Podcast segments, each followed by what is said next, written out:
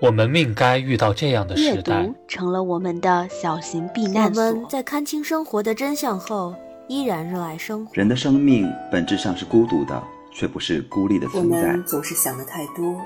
读书太少。如果春天要来，大地会使它一点一点的完成。谐音彩华，读书十岁。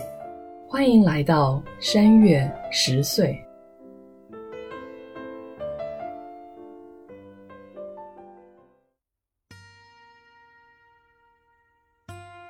各位听众朋友，大家好！欢迎大家来到新一期的《山月十岁》，我是蒋灵山，我是唐。今天呢，我们要跟大家一起来聊一下《这就是街舞》第四季。其实我们之前节目里面也有预告过，我们会聊这个，但我不太记得那期节目有没有放出来了。其实，在聊之前，我们应该先读一下听众留言。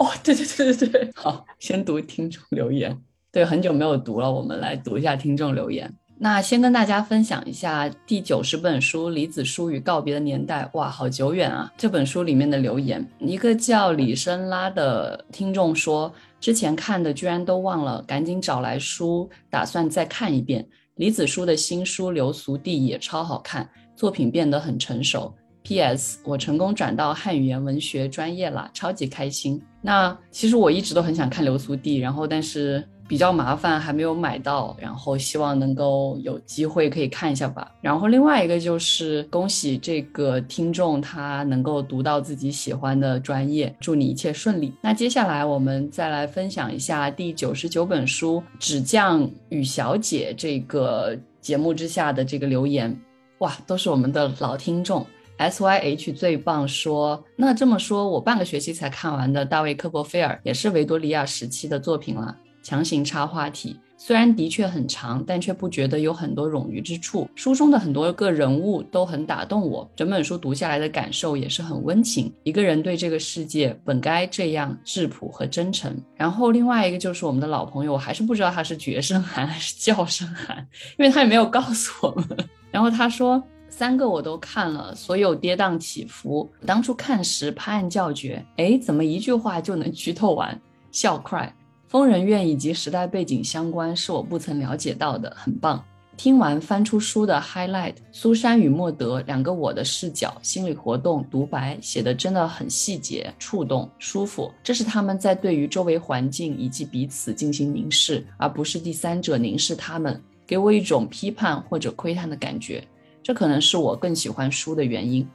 在我们的一百本书回顾那期下面，其实有蛮多留言的。比如说，这位叫细心半夏兼五味的听众，他回复说：“重新回顾一下过去的日子，从高中毕业之后就一直希望自己能尽可能多的读一些书，但在进入大学之后，就慢慢的因为学习或者活动之类的事情而懈怠。”偶然之中听到山月十岁有被安利到很多书，然后微信读书里堆了一系列想看的书。可能有些书和山月没有太大的关联，但是在作为山月听众的这段时间里，真的实实在在的阅读了很多书。可能有的书只是读到了皮毛，但真的很感谢山月推动着我去慢慢进步。有时会听到一些看过的书，通过大家输出的观点，也能看到这本书中我没有读取的一面。我觉得这可能就是我们一直在讨论书，然后希望分享书给大家，同时也希望大家能够分享你们读完书之后感受的原因之一吧。这里我实在忍不住要吐槽一下，我真的非常 讨厌别人写错我的“山”字，我不是姗姗来迟的“姗”，我是王字旁的“山”。谢谢合作。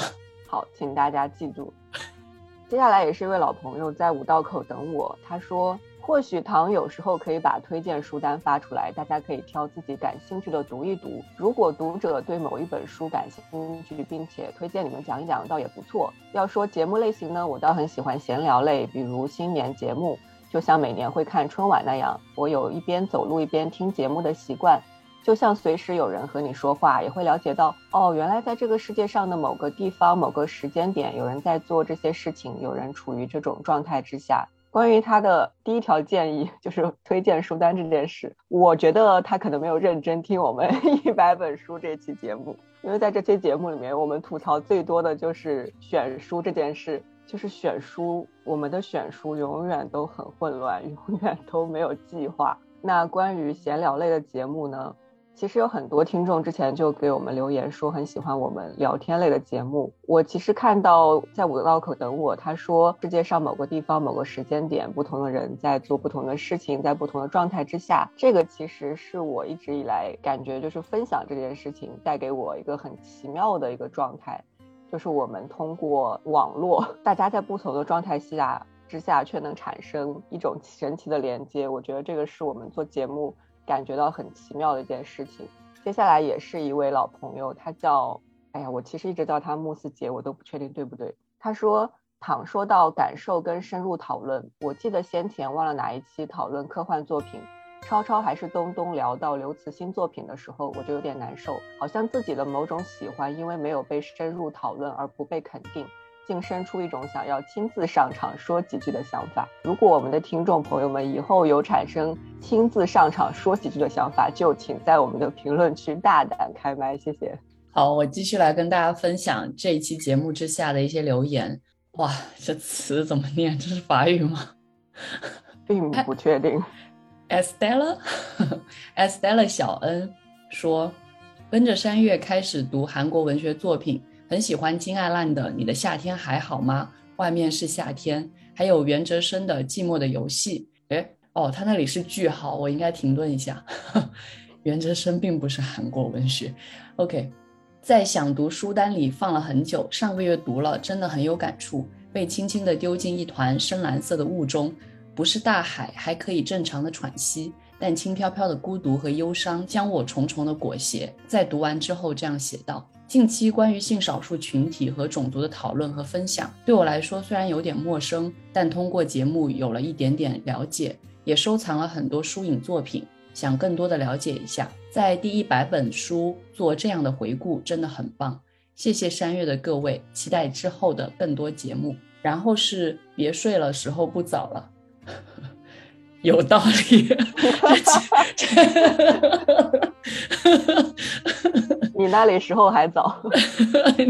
对他说，其实可以用每位主播轮流推荐要录的书籍，这样反而更可以拓展每个人的阅读边界。一点不成熟的小建议。就是，其实我们有在这样做，但是不知道为什么，就我还是会比较占大头。可能我经常要做那个推动大家的角色，所以好像反而就是推荐阅读这个事情，常常变成我做。然后我有一些很明显的禁区，导致有一些书就很难我们四个人一起聊。比如说有一些很恐怖的侦探小说，并没有很恐怖，并没有很恐怖，只是灵山的这个恐怖的这个。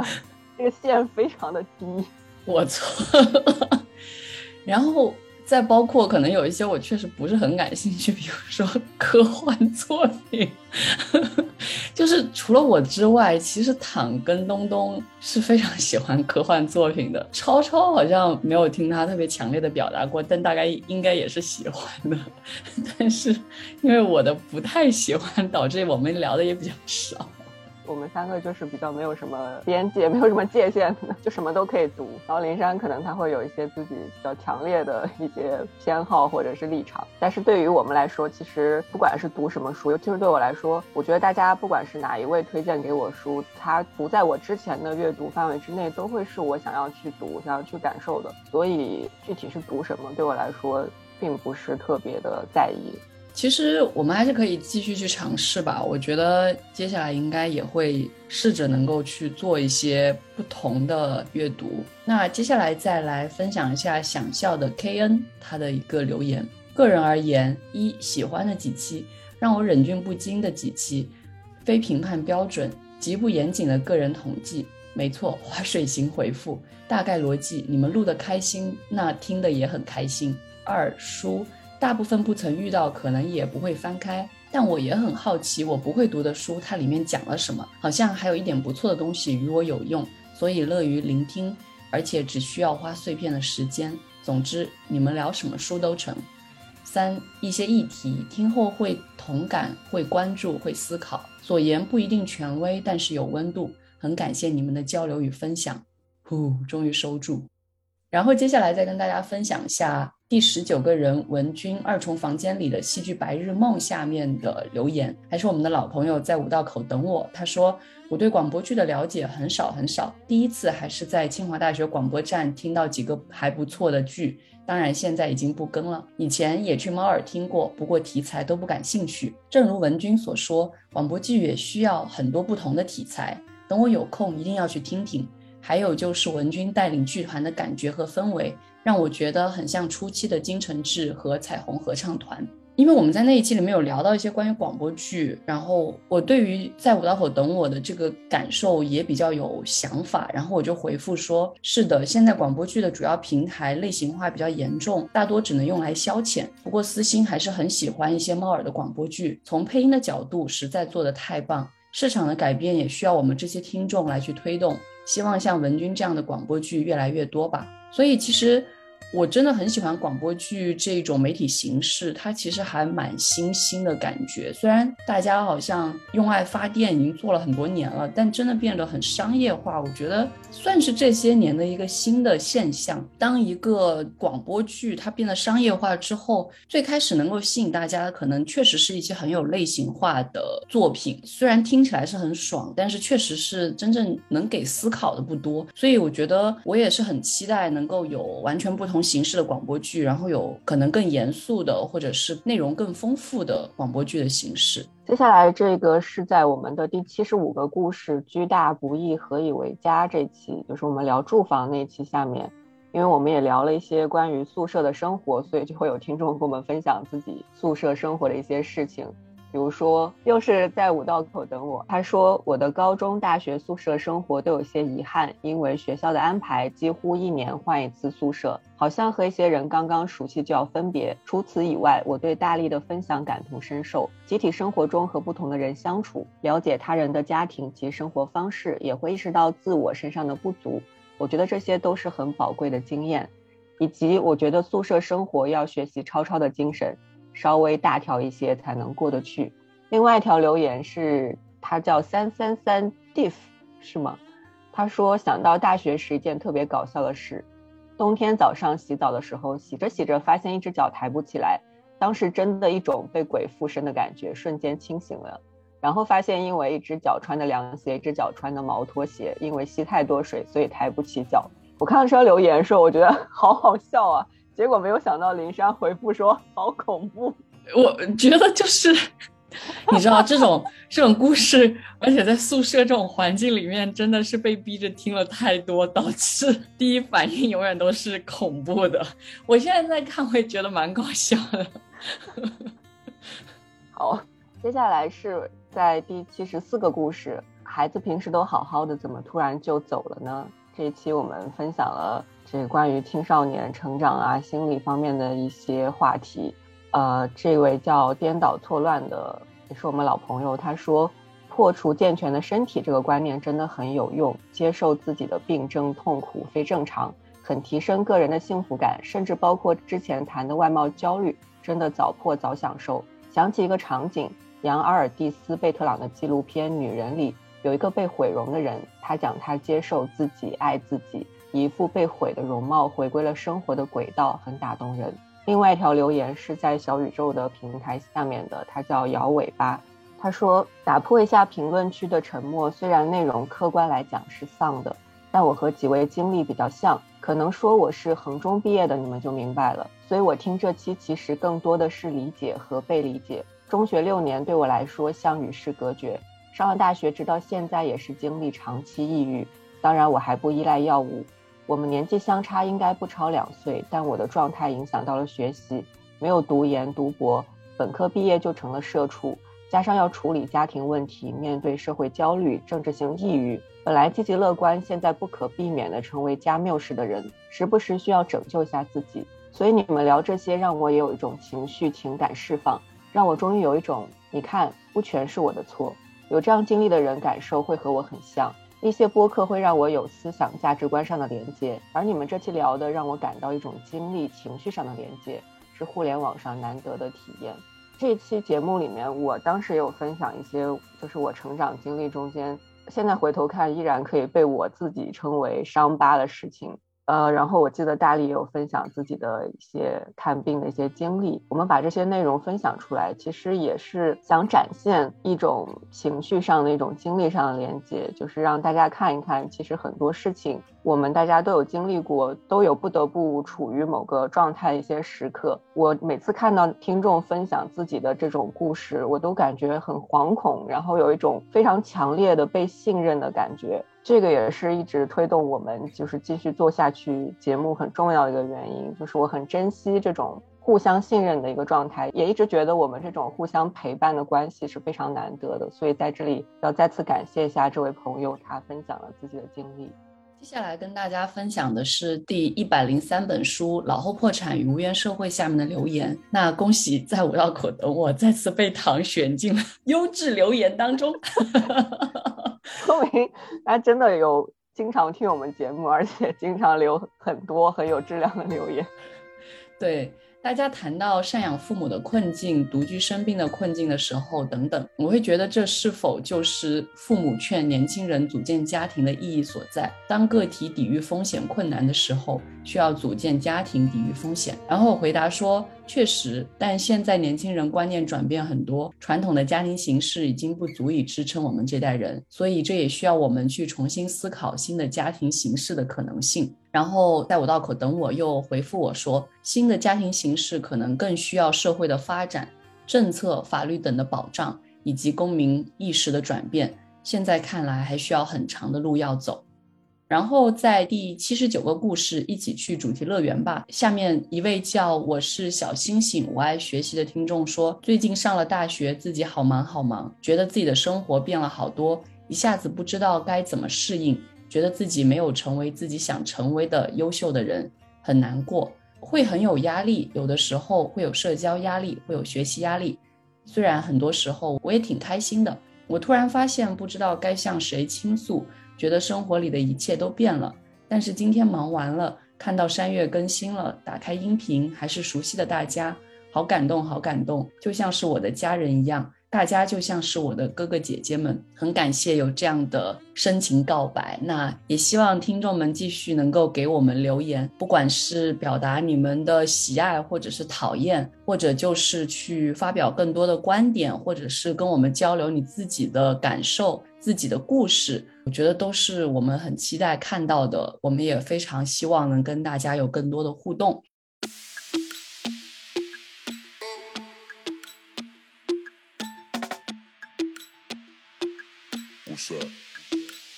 那接下来我们就进入今天的主题，这就是街舞第四季。我觉得我们也算是蛮常聊各种综艺节目了，然后我觉得这就是街舞，真的有一种不负我们两个的众望的感觉，就是还值得我们继续往下聊，真的比较难得。因为 我们当时有表达过，就是像深入人心，我们第一季那么喜欢，但是第二季完全崩了，也没有想要聊的那种愿望。其他的综艺节目还需要继续观察，尤其是下半年，如果真的有《我是特优生》的第二季，我也是蛮期待的。但是现在真的就是想跟大家一起来继续分享街舞，也继续分享这个综艺节目，这就是街舞。跟上一次可能不太一样，因为上一次我们其实花了很多时间去普及一些街舞的基本知识。那这一次我们想纯粹的聊自己的感受。首先还是想声明一下，就是我们两个人真的就是非常外行的观众，纯粹是出于对舞者的喜爱，所以录这期节目。我们不负责任何我们谈到的问题，就是我们没有任何专业水平。这一次节目播出的过程当中，网上也有很多骂战，那这些骂战我们也不太想参与，就是有一种纯粹就是我们聊自己这样的。躺先，你也来跟我们聊一下你自己看完之后的总体感受是什么？你刚刚一直在摇晃身体，虽然也没有音乐，不是因为我脑海中就有浮现，就他们转场的时候唱的那个歌，就是这就是街舞，不会是 而物，不需要装酷，say 嘿，这就是街舞。一直有被洗脑，这个刚才预定了，就这首歌一定会等到时候又配进去。刚才林珊说，这个这期节目我们不为自己讲话这种专业性负责，我也要预告一下，就这期节目依然会有很多那种啊啊这种啊好棒好燃好酷好帅，但是作为听众，你们可能听不出来有任何 厉害的地方这种片段。没有办法，这个就是媒介的原因，不是我们的问题，我们没有办法把画面怼到你面前让你看。对，说白了就是我们这个节目还是一个推荐推广，希望大家能去看这个综艺节目，就还是挺值得看的。最主要就是这件事情，所以我们还是一开始想跟大家还是从人入手，因为我们其实上一次聊的时候有提到这个事情，就是这就是街舞作为一个综艺节目，它吸引人的地方是它塑造了很多人物，就是我们能看到非常鲜活的舞者的形象，然后他们的舞蹈的技术也好，感情也好，或者是叙事能力也好，这一切一切，包括他们。可能个人的生活都非常的吸引我们，所以我们要从谁开始聊起呢？你这个我很好奇，你这个个人的生活非常吸引我们，你这个是有在指谁吗？当然是黄潇了，全全球知名肖吹 高桥流水官方 CP 粉出现了。因为以前呢，我们某一次节目聊苏打绿猜歌的时候，我垮的太厉害，所以我现在不敢号称是谁的粉丝。真的，我透露一件没有在节目里出现的事情，就是林珊有一次就说苏打绿不行，但是五月天的歌我一定没有问题。哎，然后我们当场就测试了一下，我在网易云音乐它热门前二十首还是什么，随便找了一个，然后让林珊猜，根本就没有猜出来。是吗？我怎么忘了？没关系，有我帮你记住这件事情，会不定时的提醒你。唉，就所以，我真的不敢号称谁的粉丝。我记名字很差，不管是什么名字都好。然后我起名字也很差，所以就是，但是我们都知道了。不管怎么样，就是觉得 那就从黄潇开始聊。等一下，我先我先讲一下这一季的背景，是就是这一季呢。我们都忘了，都忘了，就觉得如果这一季把黄潇聊清楚了，就 OK 了，我任务就完成了，其他什么都不用管了。也不是不可以。哎，我其实突然突然有点忘记说这个这一季官方有什么名字吗？什么什么召集战还叫什么战来着？突然卡壳。哦，国际精英挑战赛，国际精英挑战，然后 Battle for Peace，Battle for Peace，好，我重复，为什么整个人处于一种比较亢奋的状态，请大家原谅。他这一季的看点就在于来了一大批不同国家很厉害的选手，另外一个看点就是。前三季有进入战队的选手，有一大部分全部都回来了。这个对于看过前三季的综艺，比如说我们来说是非常友好的，会感觉看到很多熟悉的面孔，而且很清晰的看到大家的成长。当然也会出现一些意难平的状况，比如之前几季可能比较喜欢的选手，在这一季的表现并不是特别好，或者干脆没有镜头，会出现一些这样的问题。对于国际选手，在第四季开播之前，我们俩都看了很多关于国际选手的一些介绍啊、一些普及啊、科普的一些东西，所以对第四季其实是非常非常非常期待的。我们要先聊新选手，还是你先把黄潇给聊了呢？没有，我们就顺着你的话继续说，不急不急，一定会聊到黄潇的，不用担心。我其实看第一期、第二期的时候，真的是非常兴奋，因为我上次我们录这个节目的时候有讲过，就是我跟唐日常就会交流，就当天边看节目边交流感受。我看第一期、第二期的时候，真的有一种。就是看决赛的感觉，因为真的来了很多国外的大牛，尤其是法国跟日本的一些很元老型，或者是现在非常实力强劲的一些选手。然后，因为第一期、第二期是海选那种模式，虽然没有淘汰人，但是确实是海选的这种概念。然后你就看每一个人展示自己的舞技、武艺，你就会觉得。不管是相对来说年龄大一些的选手也好，还是那种很年轻的，可能才二十出头的选手也好，哇，都觉得好厉害。我当时第一期、第二期的时候就特别吸引我的，比如说像是日本的 Ken Ken，还有 Bunta，然后还有 Ibuki，然后包括像是元老型的 Akisan，，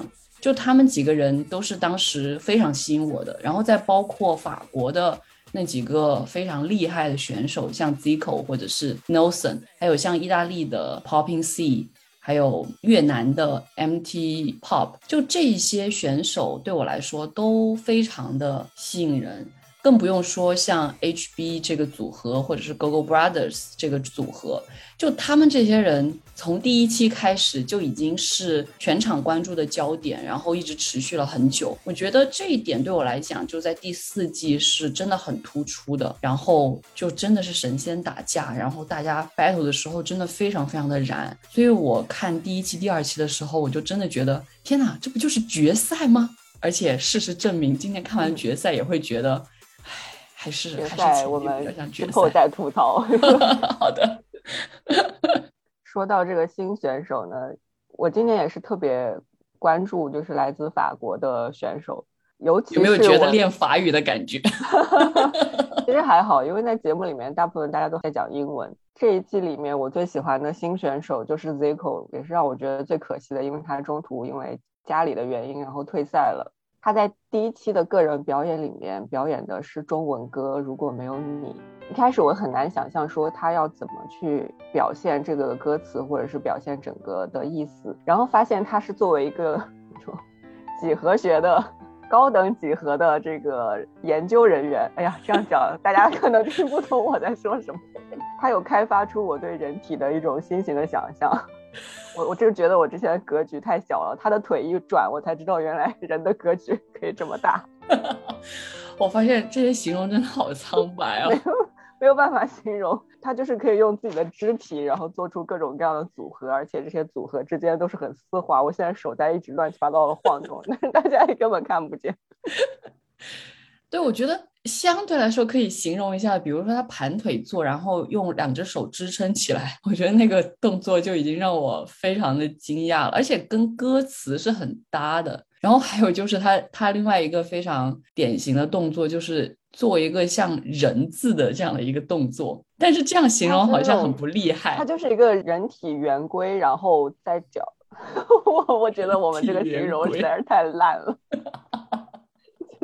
圆规听起来好不厉害，豆腐西施，你知道，在那个脚不动的整，怎么这我在讲什么？就他脚不动的情况下，然后整个身体发生转动，这么听起来一点也不厉害，大家还是自己看好。我讲的好苍白。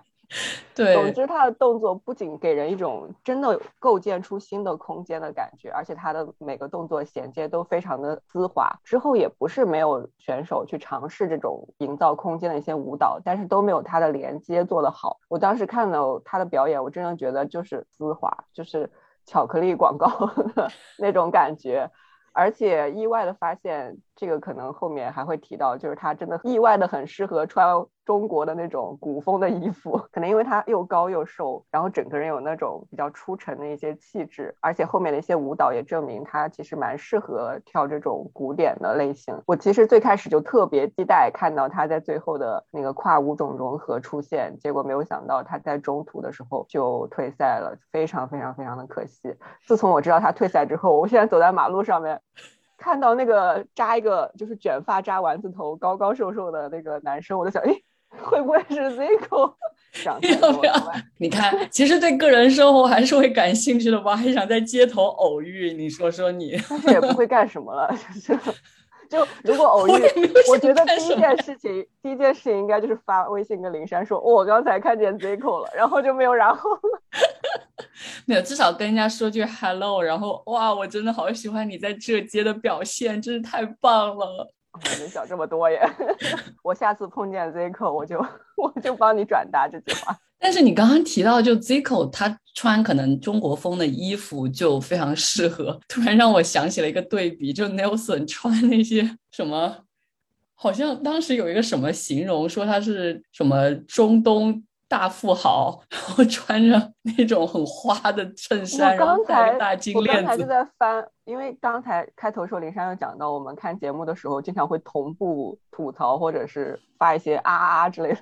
我刚才就在翻我们当时聊天的内容，我突然我发现我莫名其妙说了一句，Nelson 穿的好像窗帘啊，这个形容也不错，大家懂得那种很富贵的那种窗帘，那个他他穿在身上，经常这样打扮。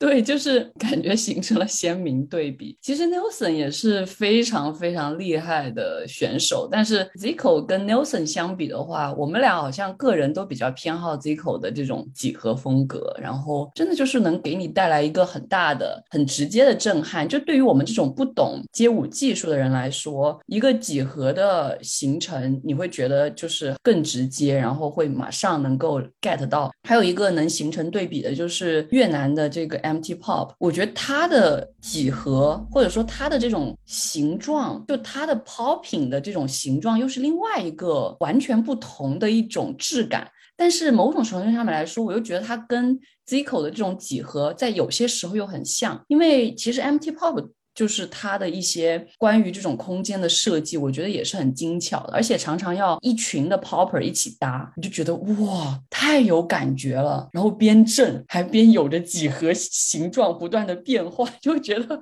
天哪，这是什么？对我也蛮喜欢 MT pop 的。在他最开始的个人表演里面，他就呈现了那种，也是在看这季学的那个 名词，就是 animation 这种风格，就是那种定格动画的那种类型。然后他的个人表演那个舞台，短短的几分钟里面有超级多的彩蛋。那个节目叫无眼怪，因为他最开始最明显的一个表达就是他把双手撑开，然后放在自己的眼睛上。大家如果看过《潘神的迷宫》，应该就知道这是里面非常著名的那个。怪物的造型，我本来想说一下这个怪物的名字，但是我忘记了。没关系，我们就随意聊聊到哪算哪，没关系的。如果你看过那个电影，你一定会对这个画面印象非常深，因为那个怪物的眼睛在它的掌心，所以它如果要看你的话，它其实是需要把自己的手撑开。然后当时那个女主角就是在。那个怪物把眼睛张开的时候被看到，然后那一幕是非常惊悚的。当然，他之后在他表演里面会有其他的一些形象，比如说有独眼巨人啊，然后还有什么三头的龙啊，还有什么后面有什么贞子啊、鬼魂啊什么，反正一听就是灵山看不了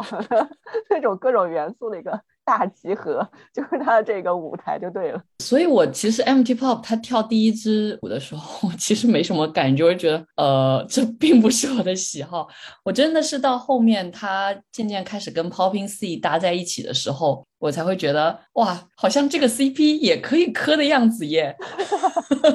然后他们后期跳的一些舞，我就会觉得非常有趣。这个地方我们就可以又把 Popping C 给请出来，因为其实 MT Pop 跟 Popping C 都是国外跳 Popping 这个舞种里面非常有名的一些选手，然后也非常厉害。我觉得 Popping C 都把 Pop 加在自己的名字里面。对 对，我觉得 Popping C 它的这个 Popping 虽然 Again 我真的是不懂技术，但是我作为一个外行人看他 Battle 都会觉得就是心神荡漾，然后血脉膨胀。非常能够吸引人，我是觉得。然后他们两个跳舞里面，我自己觉得很喜欢的，可能是融合战里面的他们跳的那一个希望的那首歌，然后很特别的一个曲子，因为它是个歌剧，然后得分不是很高。我当时觉得挺可惜的。但是我后来除了跟躺聊之外，我其实还跟别的朋友也聊了一下这个节目。当时我朋友就会觉得还是有一个问题，就是。假如这两个舞者不是 Popping C 跟 Empty Pop，好像这个舞也可以成立。因为另外一个特别典型的出现这个问题的舞，就是那个谢欣主导的一个关于时间的舞。然后当时石头跟肖杰是在里面一起跳，你就会发现肖杰跟石头已经完全不见了，就是那个舞是一个谢欣主导的这种。现代舞或者是当代舞的感觉。那我朋友说，好像就是这个 MTC 组合在跳《希望》的时候也会有这种。但我说我自己感觉不是很明显，因为毕竟这个歌本身是意大利的歌剧，所以其实 Popping C 非常的投入，然后他自己也很受触动，所以我觉得他是饱含着情感在跳这个舞的。总之，我还是很喜欢这个舞台。不知道躺对这个事情怎么看？MTC 的那个舞台其实是我在跨舞种融合战里面最喜欢的一个舞台，但是它的分数好像也是最低的。刚才林珊说他的朋友觉得就和谢欣的那个舞台会有类似的一个问题，但是在我看来还是不太一样的。虽然说如果把这两个舞者换成另外两个舞者跳同一支舞，它是不是也成立？它当然也成立，就像是不同的人跳同一支舞，所有的舞台都是成立的。我觉得是不能这样比较的。你像谢欣那个肖杰他们那个舞，他确实舞者他们俩那两个舞者，然后被压掉了，就像是那个春玲和十一跳的那个军队的那个舞，我觉得他们俩真的完全消失在伴舞里面，根本就看不见他们两个。但是在 MTC 这个希望这个舞台里面，我觉得是不一样的。他们三个在我看来是有均等的力量的。这个希望这首这个表演，它其实讲述了一个就是希望的一个故事。它有那种背景，一开始是枯萎的那种木头，然后还有火光，就是在一片废墟之上。然后他们三个穿着白色的衣服，就是那种有非常有生命感、有力量感的，产生那种连接、纠缠、分离，但是最后还是在一直在追寻着阳光。到最后真的是天亮了，背景改变了，森林复苏了，然后他们三个合为一体，然后在风里面摇曳，那种感觉实在是太美好了。是这个整个那期节目里面让我。真的有感觉到特别平静，真的心生希望的一个舞台，让我觉得不愧是叫希望，而且他那个呃配的歌剧的其实是叫让我哭吧，如果翻译过来的话，其实和这个歌剧本身的含义啊也是非常搭的，而且歌剧对于这个舞者来说本身就是难度很大很大的。我突然有点拿不准我要不要讲三毛保卫战的事情，有点破坏这里的氛围。我觉得可以讲，因为我刚刚在我们录节目之前听到躺说这个故事之后，我觉得真的很好笑，就蛮适合讲一讲。就是因为我真的很喜欢这个舞台，所以在今天，因为我跟林珊有时差嘛，就我先看完了今天的决赛，林珊还没看完。然后这个时候我就想，那我把这个舞台我再看一遍好了。然后之前看的时候都不觉得，今天看了之后突然，哎，怎么有一种熟悉的感觉？一个三个人在这个废墟之上的一种坚守，一种坚持，一种生命。我就突然想到前段时间看的那个一年一度喜剧大赛，就是一个马东搞的一个新的综艺，里面有一个喜剧。节目叫《三毛保卫战》，也是三个人，他们穿的是黑色衣服，然后以一种很坚守阵地的那样一个形式，然后来表演。但是实际上他们是那个一个人的头上仅剩的三根头发，这个事情就变得很好笑。但是。他们那个三三根头发，那个三毛也是那种在废墟上面坚守的感觉。这个 MTC 他们三个是在废墟上面呼唤生命的一个感觉。我突然发现，这三个穿黑衣服的人和三个穿白衣服的人，他们的形象莫名其妙的 就在我脑海中交错到了一起，导致我现在都没有办法好好的看 MTC 这个舞台了。我现在觉得他们三个就像一个人头上仅剩的三根白头发。其实还是差别很大的，在这里可以小小的给大家推荐一下这个新的综艺节目，叫《一年一度喜剧大赛》。到目前为止，这个节目还挺好看的，不知道后期会不会像《嘎嘎曼》一样崩到死。但是就是还是差很多，因为《一年一度喜剧大赛》里面的这个三毛保卫战是一个话剧形式来表演一个喜剧，其实更多的还是通过这种对话的形式，当然有很多肢体的表现，但是呢，这个舞蹈是。真的蛮严肃的，就是看完之后确实有一种心生希望的感觉。然后他是用肢体，然后通过音乐去表达这样的一个主题，就差别还是蛮大的。但是呢，我觉得这个联系莫名的又很搭，所以还是觉得党应该分享一下。哎呀，说到这里就很难，是要往下延伸好笑的呢，还是太跳脱了？对，我们还是继续先把新选手稍微过一遍吧。我有点忘记我们刚才讲这个话题。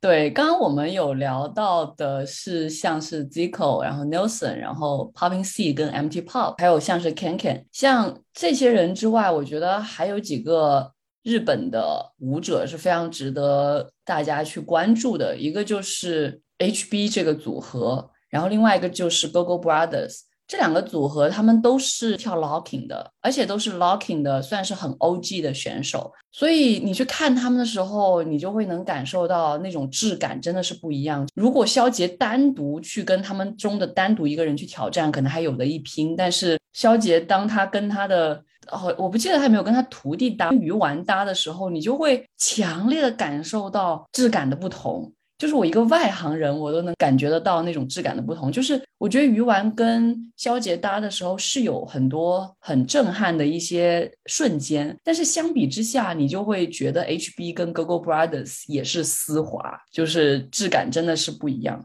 我非常喜欢 GoGo Brothers。刚，我想再讲一下那个跨舞种融合里面，他们那个舞台也是我那期非常喜欢的。他们和骆文博一起合作了一支新疆舞。其实跨舞种融合，它是我每一季里面最期待，但是又会有一些担心的一期节目，因为就会需要考虑到街舞和其他舞种到底要怎么融合。有很多其实表演就是大家想一些共同的招啊或者什么，然后把它拼在一起。但是我觉得 GoGo Brothers 和骆文博这个舞台非常巧妙，它设计了一个碰撞的一个情境，就是 GoGo Brothers 它是一个去沙漠里面探险的那种探险家，然后遇见了像海市蜃楼一样的一个状态，然后骆文博像一个仙女一样突然出现，然后有宫殿啊，有很多侍从什么的，这就让两个舞种的碰撞变得特别自然，这种切入我觉得非常的巧妙，它不需要我们的我们这个三个人的两个舞种。一定要特别特别的和谐，特别特别搭，反而是中间有碰撞，会让这个融合本身变得更有意思。嗯。我觉得他们这个舞就是和第四季的整个主题是让我觉得很相像的。我们既然有前三季的这么多优秀的选手，再加上这么多国外这么厉害的一些大神级的人物，其实我在看这一季最期待的就是这种碰撞和融合。而 GoGo Brothers 和洛文博那个小的舞台，就是让我看见了那种切入口，就是如何碰撞、如何融合。我觉得是很很聪明的一种做法。我可能其实更偏好还是 HB 吧，就是我对这个融合站的他们的这个新疆舞其实感觉也不错，但是并不觉得很。我不是那么喜欢，但是相比之下，就是融合战的前一期，也就是第九期里面，夜莺跟 HB 跳的这个柯南，真的是让我很有情怀。就是他们把柯南跟那个鲁邦三世两个故事连了起来，然后是两首非常大家会非常熟的音乐，而且他们三个人的角色也很符合鲁邦三世跟柯南的角色。那个舞给我的感觉就非常好，而且我觉得对于 HB 来说是有一些突破的，就是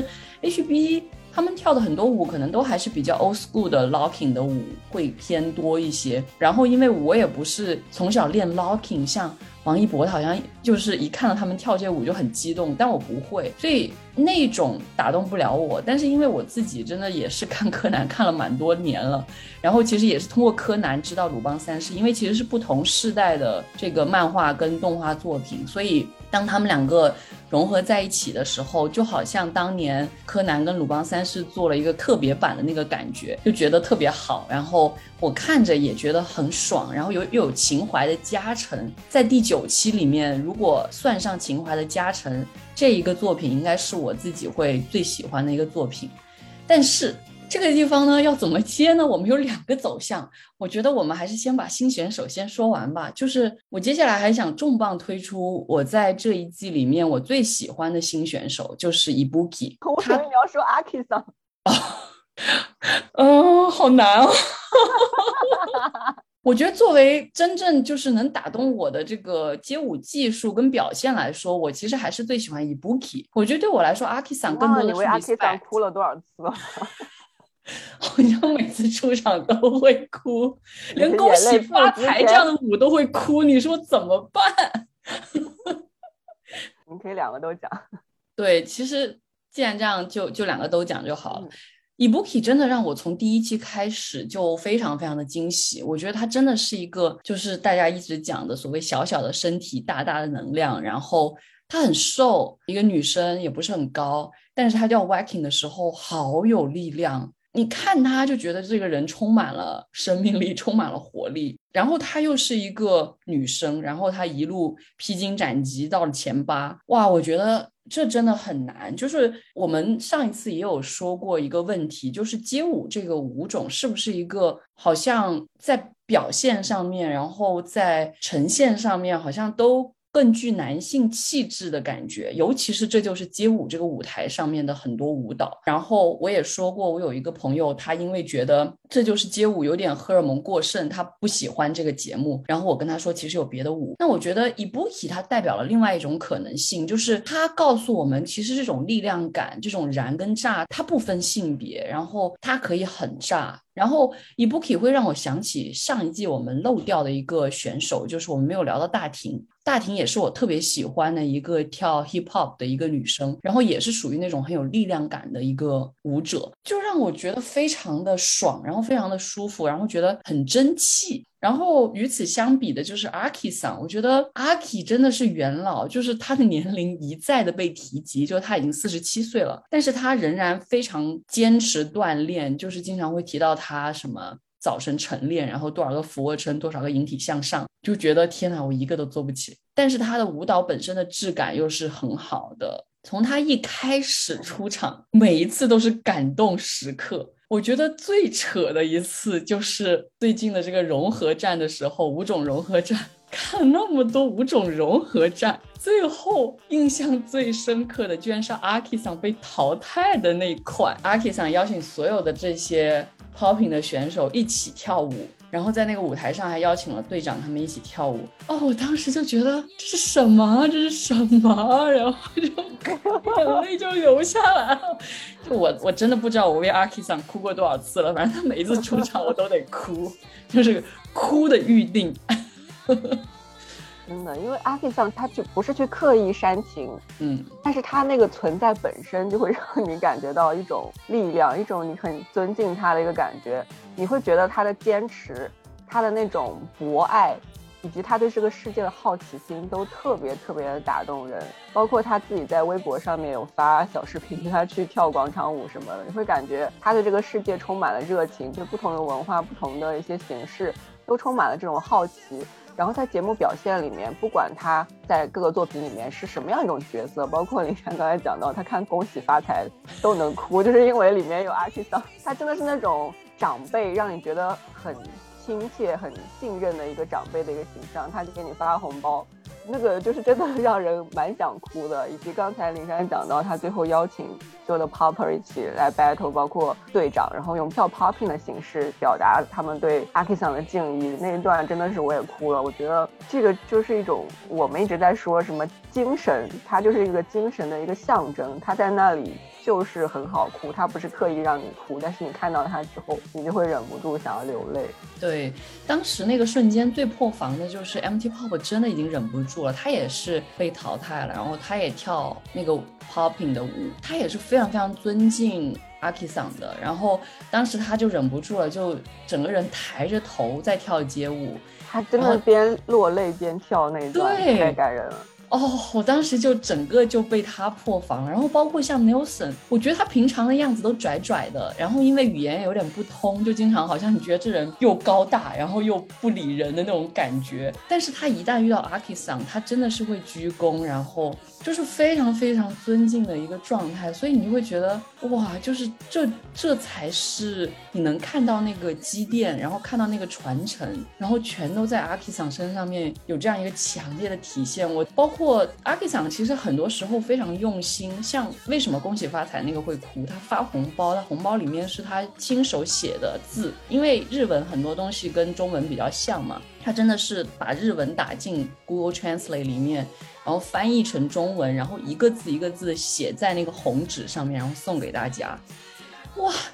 这是什么？就是他真的就是就是热血漫男主角老了之后的样子。对，真的，他他就是热血漫本漫。我天哪，就是热血漫穿越到三次元，就是这样的呈现。哦天，我觉得阿 K 桑真的是极其值得尊敬。然后，就我是一个没有进在过。街舞文化里的人，但是仍然会觉得，就是一个人对于自己的喜爱的东西坚持了这么这么多年，然后你还看他激励了一代又一代的人，哇，这真的就是人生的意义了，我觉得，所以真的很厉害。如果这说到这儿了，我觉得也可以提一下 Gogo Brothers 的爸爸，就是勾勾本勾 对他爸爸也是让我有那种感觉，但是因为他毕竟不是参赛选手，他就是评委，然后偶尔在联欢会里面客串了一下，然后在决赛的时候又出现了一下，跳了一些舞，然后你会看到一些视频有讲他们的这些渊源，我也会觉得挺感动的。如果说 Akisan 是 popping 这样的一个舞种，它的一个传承的这样的一个代表的话，那可能 GoGo 他们这个家族就其实就是 locking 这一条线路下的一个传承，你能看到的。所以其实一开始的时候，节目就一直说这一季真的是 locking 跟 popping 的天花板，基本上都到这来了，所以还是真的很可怕、很吓人的一个状态。所以我才会说，为什么第一期、第二期那么的精彩，就是跟这个也有关系。我觉得。因为决赛里面其实很多选手都表现了传承的主题，但是在 GoGo Brothers 他们是第一个出场的。当他们俩的爸爸出来以及在场小朋友同台的时候，你会感觉到他们不需要说啊，我们表现的是传承，你不需要知道他们的名字就叫薪火相传，你就能够感受到那种文化的一个传承，因为他们俩的父亲是。基本上是 Locking 的一个创始人，然后在这样一种氛围之下，他们俩其实也是激励了非常非常多的人，然后再加上那些小朋友们，你会看到某一样文化、某一样东西，它从创始，然后慢慢的传下来，然后又会有新的力量在不断的补充进去，这个过程本身就是他们几个人站在那里就能让你感受到的事情，而不是。哎呀，这有有捧一踩一之嫌，而不是其他的人要怎么样用各种形式啊，什么给你东西啊，或者是教过一个什么东西作为一个表现，他们几个人在那里就是这样一个状态。我觉得这一季真的是还蛮强调传承这个主题的，包括青少年的选手非常多的出现在了这届的舞台上面。他们不是选手，他们只是作为一个像是嘉宾一样出现在了这个舞台上面，然后参与了一些舞蹈。我觉得是一个很好的做法吧，因为它可以带动更多的青少年愿意去接触街舞这样的一个事物，能够去了解。而且我觉得这一季的就是这街跟师傅我要跳舞了的联动也。做的比上一季要好很多，因为上一季就出现了一下，然后那一波小朋友就不见了。但是这一次真的是哇，决赛基本上全部返场了，就那些。这季有有五二代，五二代哦，对 对，好几个，不止一个五二代，对，就还蛮有趣的。而且其实。这样说起来，虽然我觉得师傅我要跳舞了这个综艺节目还是不够吸引我，就觉得我对这些小孩还是有一点 handle 不了。但是肖杰跟他儿子真的是很好玩，就是肖灵儿真的就像肖杰的翻版一样，太好笑了。我就觉得就他们两个长得一模一样，然后性格也一模一样，对，太神奇了。对，对，就感觉还是很好玩的。好，我们。大概新选手聊到这差不多了吧？我们该提的新选手应该都提了，该吧？没有的话之后再补充了。对，好，我们终于要到旧选手了，老选手开始聊呢。我们从谁开始聊呢？全球知名小水小脚流水官方 CP 粉某山有话要说。好，我们来聊一下吧。我觉得喜爱之情就不用多表达了。上上一次节目真的基本上就处在一个吹黄箫，吹的上天的状态，好像再去那样吹，估计有些听众会觉得有点厌烦。就是呢，就是我有一个问题，因为在这一季的时候，很多人就说：“哎呀，黄潇好像有点江郎才尽，他的表现不如同场的某某某其他我们接下来会聊到的选手。”请问？您对这个问题有什么看法呢？我觉得就是 什么鬼？你是记者吗？你怎么反应这么慢？因为我很想认真的回答一下这个问题，因为就我刚刚说的，我觉得对黄潇的喜爱之情没有必要讲那么多。就自从这届三之后，反正我日常都在关注黄潇。就我一个本来已经把微博洗，也没有，真的也没有，还好。虽然很好奇，但是真的还好，真的还好。我想说，说我本来是一个把微博都已经卸载了的人。然后因为黄潇，我又把微博装回来了。但当然还因为姜 Sir，就因为他们两个人，我又把微博给装回来了。然后日常关注他们的微博，刷一下他们在干嘛。然后我就觉得黄潇其实这一年做了很多的事，然后有很多很出彩的舞蹈。我觉得这街对他的要求是很高的。大家有一个很直观观的想法，就是啊，你既然是第三季出产最多。最精彩舞台的人，那你势必这一季也要做到这一点。但是问题就在于这一季又有新的人的加入，然后又有老选手的加入，其实还有很多其他非常厉害的人。然后虽然其实黄潇这一季仍然有很精彩的表现，但是他可能没有那么惊艳了。他只是精彩，他没有惊艳。对于很多观众来说，他们可能觉得没有办法接受，他会觉得啊，你就这样了。但是问题就是，为什么你要对一个人有这样的期待？就他已经够精彩了，但是你还要他惊艳？我觉得这一点就好像有点像以前周深上节目也会被这样要求。然后我记得周深有在采访里面说过，就是我也就是一个普普通通的人，我我也就是一个歌手，然后我就去表达，但是每次都要我惊艳，我怎么可能做得到呢？我觉得可能黄潇某种程度上面来说也是被架到了那个。高台上面有时候下不来，就真的我觉得很难过吧。就是看到网上面有人会喷他，然后为各种各样的原因喷他，就每次如果那一个节目没有到惊艳的程度，就会觉得他江南，就会觉得他江南。这这是怎么能讲错的？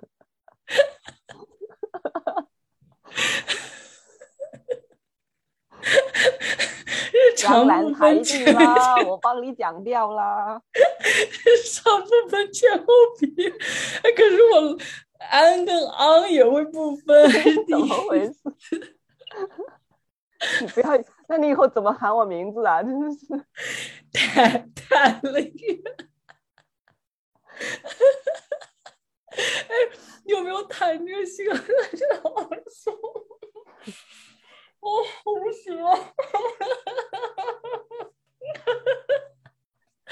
完了，我真的笑出眼泪啊！没有想到以这种方式结束这个问答，我怀疑你是想抢黄潇的热度。那个本来我们在讨论黄潇，现在完全变成了 江南彩地。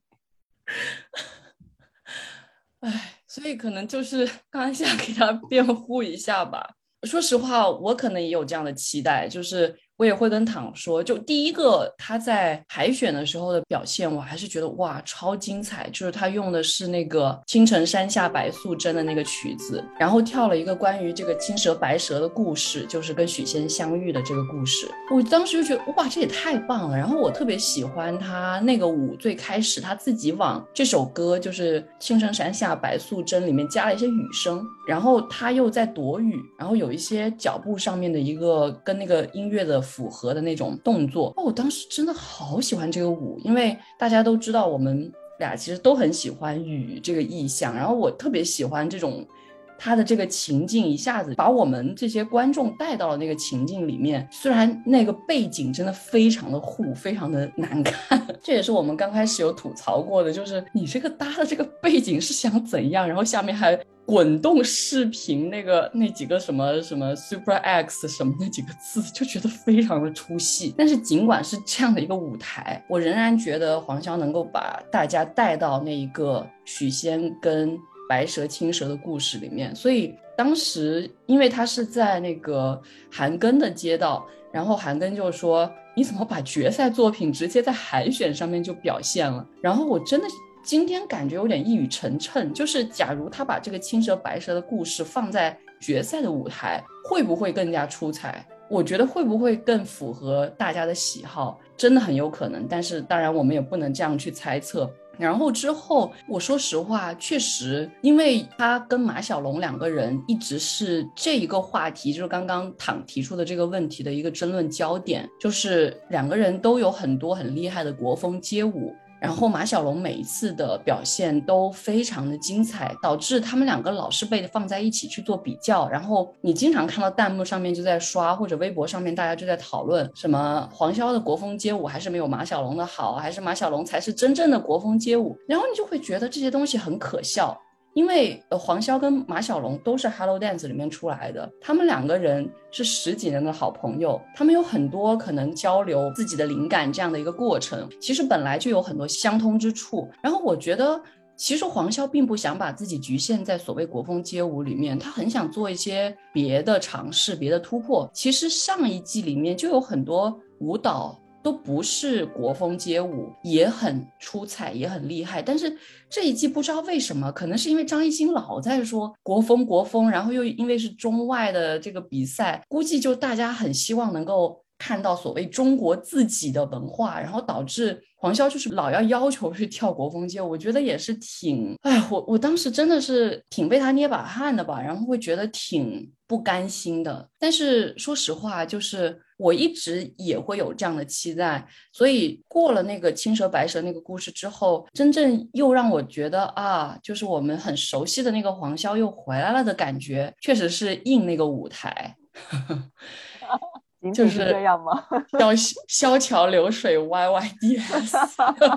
而且当时张艺兴真的是粉头，廖博也是粉头，但张艺兴也是粉头。什么桥公钓鱼，愿者上钩，还有一个横批萧桥流水，什么东西啊？哎，但是我为我们详细描述一下，就是这个舞，我当时第一次看的时候。我整个人就有一种，哎呦天哪，太好磕了吧！我我要脱一下衣服，好热。说热了没有，因为关着窗户录音嘛，不要让声音出去，所以聊热了。不要找借口了。然后我觉得那个出了黄色的衣服。这个舞呢，讲的是就很简单，就是乔公钓鱼，愿者上钩，就是。乔治扮演的是一个渔夫的角色，然后黄潇是条鱼，然后他们两个互相吸引的故事，大概就是这么一个故事。然后最开始的时候，他们有一个动作，我当时就有一种 哇塞，太上头了吧！这是什么？我可以看吗？其实解释起来非常正常，就是作为一个渔夫嘛，你会很好奇水里面到底有什么，然后你就低头去看，然后。作为一条鱼嘛，他也会很好奇，说啊，那水外面有什么呢？所以他就抬头看，然后这个低头跟抬头，你稍微侧一下镜头，感觉两个人要亲一起了。天哪，这本来是个很正常的动作，被我发出了磕嗨了的笑声。但是真的，你去看那个镜头的时候，你会觉得这这绝对是官方磕 CP。而且在这种什么是是什么央广严打的状况之下，还敢这样猛然磕 CP，冲进镜头里边按头。这个镜头是我印象最深刻的。然后我发现他们在回播的时候，回播这个节目的时候，反复在用这个镜头。那是我的错吗？不是。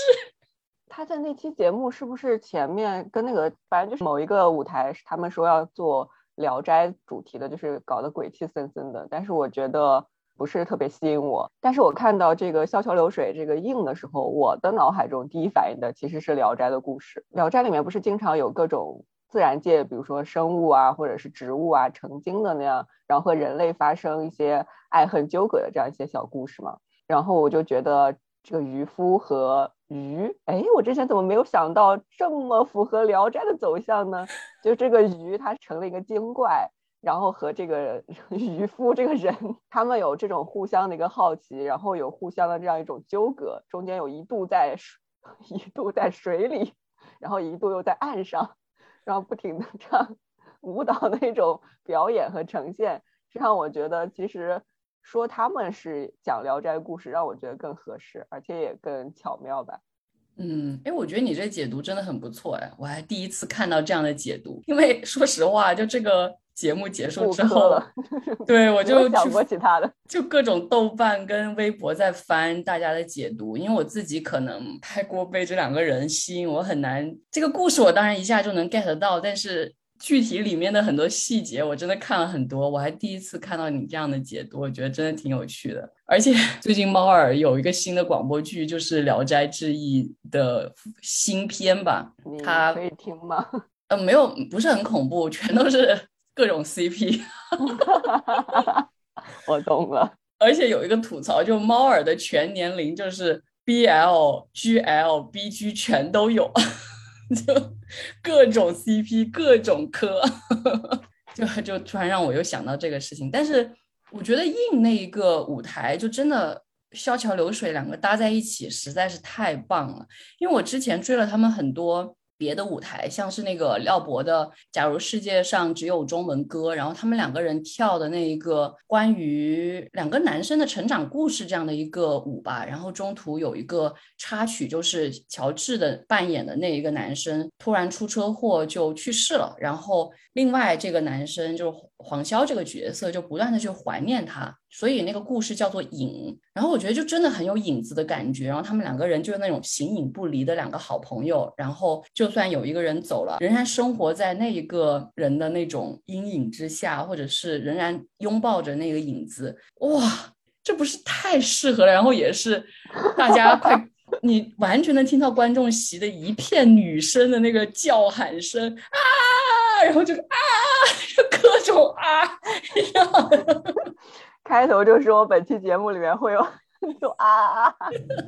真的就是就真挺夸张的，就是那个舞台是也是让我印象很深的。然后他们之前还有一些两个人的合舞，就我真的是一路追着各种他们两个合舞都看过，有时候看了不止一遍。分享。另外一个我很想推荐的，他们两个一起跳的一个舞就是。大家知道，在这街三之后有很多的售后服务，然后他们这街的那些所谓明星选手嘛，有去各个地方去巡演。我不记得是在哪个场了，应该是在上海场。然后黄潇跟乔治做了一个非常好的售后，他们跳了那个隔壁老樊的《多想在平凡生活中拥抱你》那首歌。天呐！真的就是这首歌的歌名，多想在平庸生活中拥抱你。然后里面有很多的动作都是他们在这街三里面跳过的动作，然后把它串在了一起。里面有很多拥抱，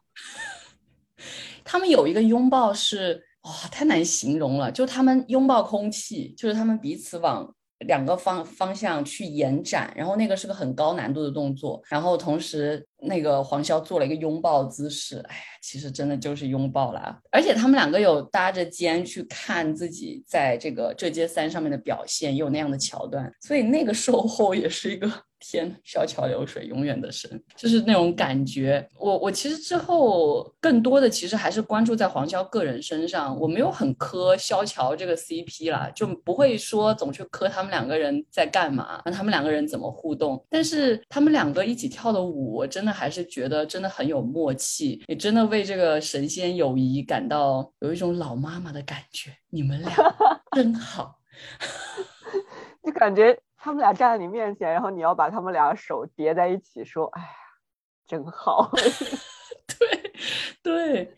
不过说回来，就是如果说这一季里面我最喜欢的舞台，然后我觉得表现真的最惊艳的，确实是马小龙。就是马小龙的琴棋书画真的很有感觉。我并不是喜欢琴棋书画的每一个，我觉得最让我觉得混乱的应该是那个画。嗯，就是那个刺绣的那个舞，我觉得很乱，我不知道为什么。他们五个人吧，好像就是要搭配的东西实在太多了，反而觉得这个舞台有点混乱。然后好像那个刺绣不是有条不紊的在进行，而是频繁出错，然后需要频繁的互相 cover up 的那种感觉。所以那个我其实觉得一般。但是最好的当然还是马小龙跟 Zico 两个人跳的这个学琴。哦天呐，就是。如果说什么是国风街舞，我觉得最好的一种融合的感觉，那可能真的是学琴这个舞。就是我觉得学琴跟第三季黄潇跳的丹青，应该是国风街舞里面极其出众，然后可能作为可以作为范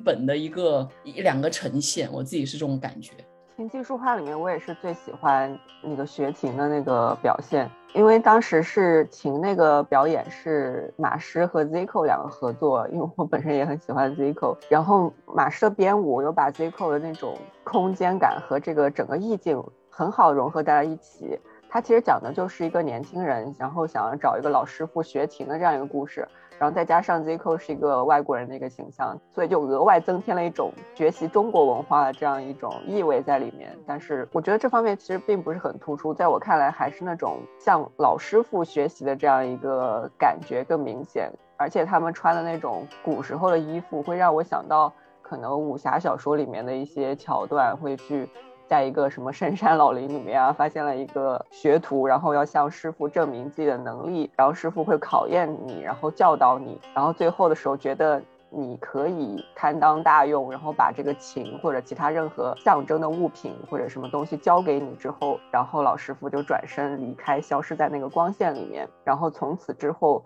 这个象征物就落在了你的手上，这个传承的东西就落在了你的手上，是这样一个状态下来。然后马师和 Zico 的合作，我觉得非常的棒，把他们两个人这种特质全部都显现出来了。这个也是我在整季里面可能舞台最喜欢，应该能排到前三的舞台之一。你一说到这个像武侠小说的话，那还是要好好说一下书这个舞台，就是哎叫什么名字来着？叫对诗。对，就对诗这个舞台，我总是记得它叫“人生得意须尽欢”，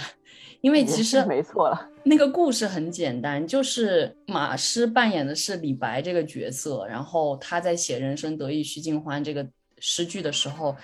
他只写到人生得意，他不知道接下来要怎么写。然后旁边有一个像扫地僧这样的角色，也就是阿 K 桑扮演的这个角色，就告诉他说啊，其实可以填虚尽欢。然后他们两个等于是在这种互相的切磋的感觉，但实际上也有一种就是。扫地僧嘛，我们知道武侠小说里面的扫地僧都是世外高人，然后各种厉害，一般都是整本书里面武力值最高的那种。然后等于他又在带着李白这样的一个角色，在不断的切磋、不断的学习的这样的一个过程。所以你在那个舞里面，你还看到马师跳了一段 popping，我觉得还蛮。惊艳的，对我来讲，我觉得哎，还挺有模有有样的感觉。就我觉得那个舞也是，就大家夸的一个点，就是说马师很懂找一个人物角色应该有的一个样子，然后刚好让阿 K 桑承担扫地僧这样的一个角色，他就很对。然后我自己看那一个节目的时候，我我也会觉得非常的赏心悦目，跟我看。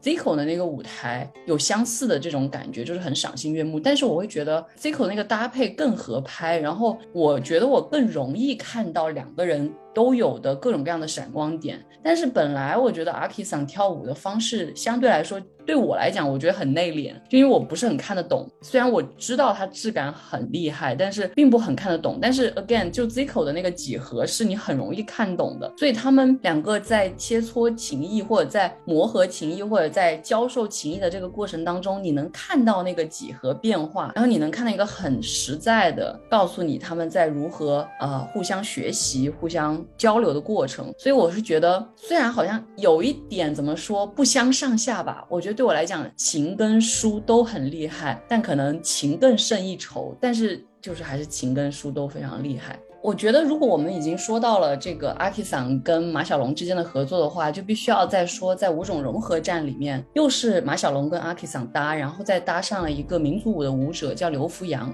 也是很厉害的一个舞者。然后他们三个人一起跳的一个朝鲜舞，然后是关于仙鹤报恩的。就这个故事，它其实是东亚文化里面一个相通的故事，中国，然后朝鲜的文化，然后包括日本都有同样的一个很类似的仙鹤报恩的故事，所以。就很容易懂这个故事，就是仙鹤被一个老人家，然后他是个盲人，给解救了，然后仙鹤去报恩，就让盲人恢复了这个视觉。它就是这么一个简单的故事，但是你会觉得每个人的角色都很符合。就刘福阳跟马小龙都是鹤，阿 K 桑是这样的一个老人家，然后是盲人。我觉得我看那个舞蹈的时候，就是也会让我有一种沉浸其中，然后觉得很温馨的感觉。然后大家都很在那个角色里面。可能我唯一想吐槽的就是，我不知道为什么每次朝鲜族的衣服就很累赘。然后我觉得他们太多了，里三层外三层的，看着很难受。就我会觉得有时候会吃那个舞蹈。然后另外一个，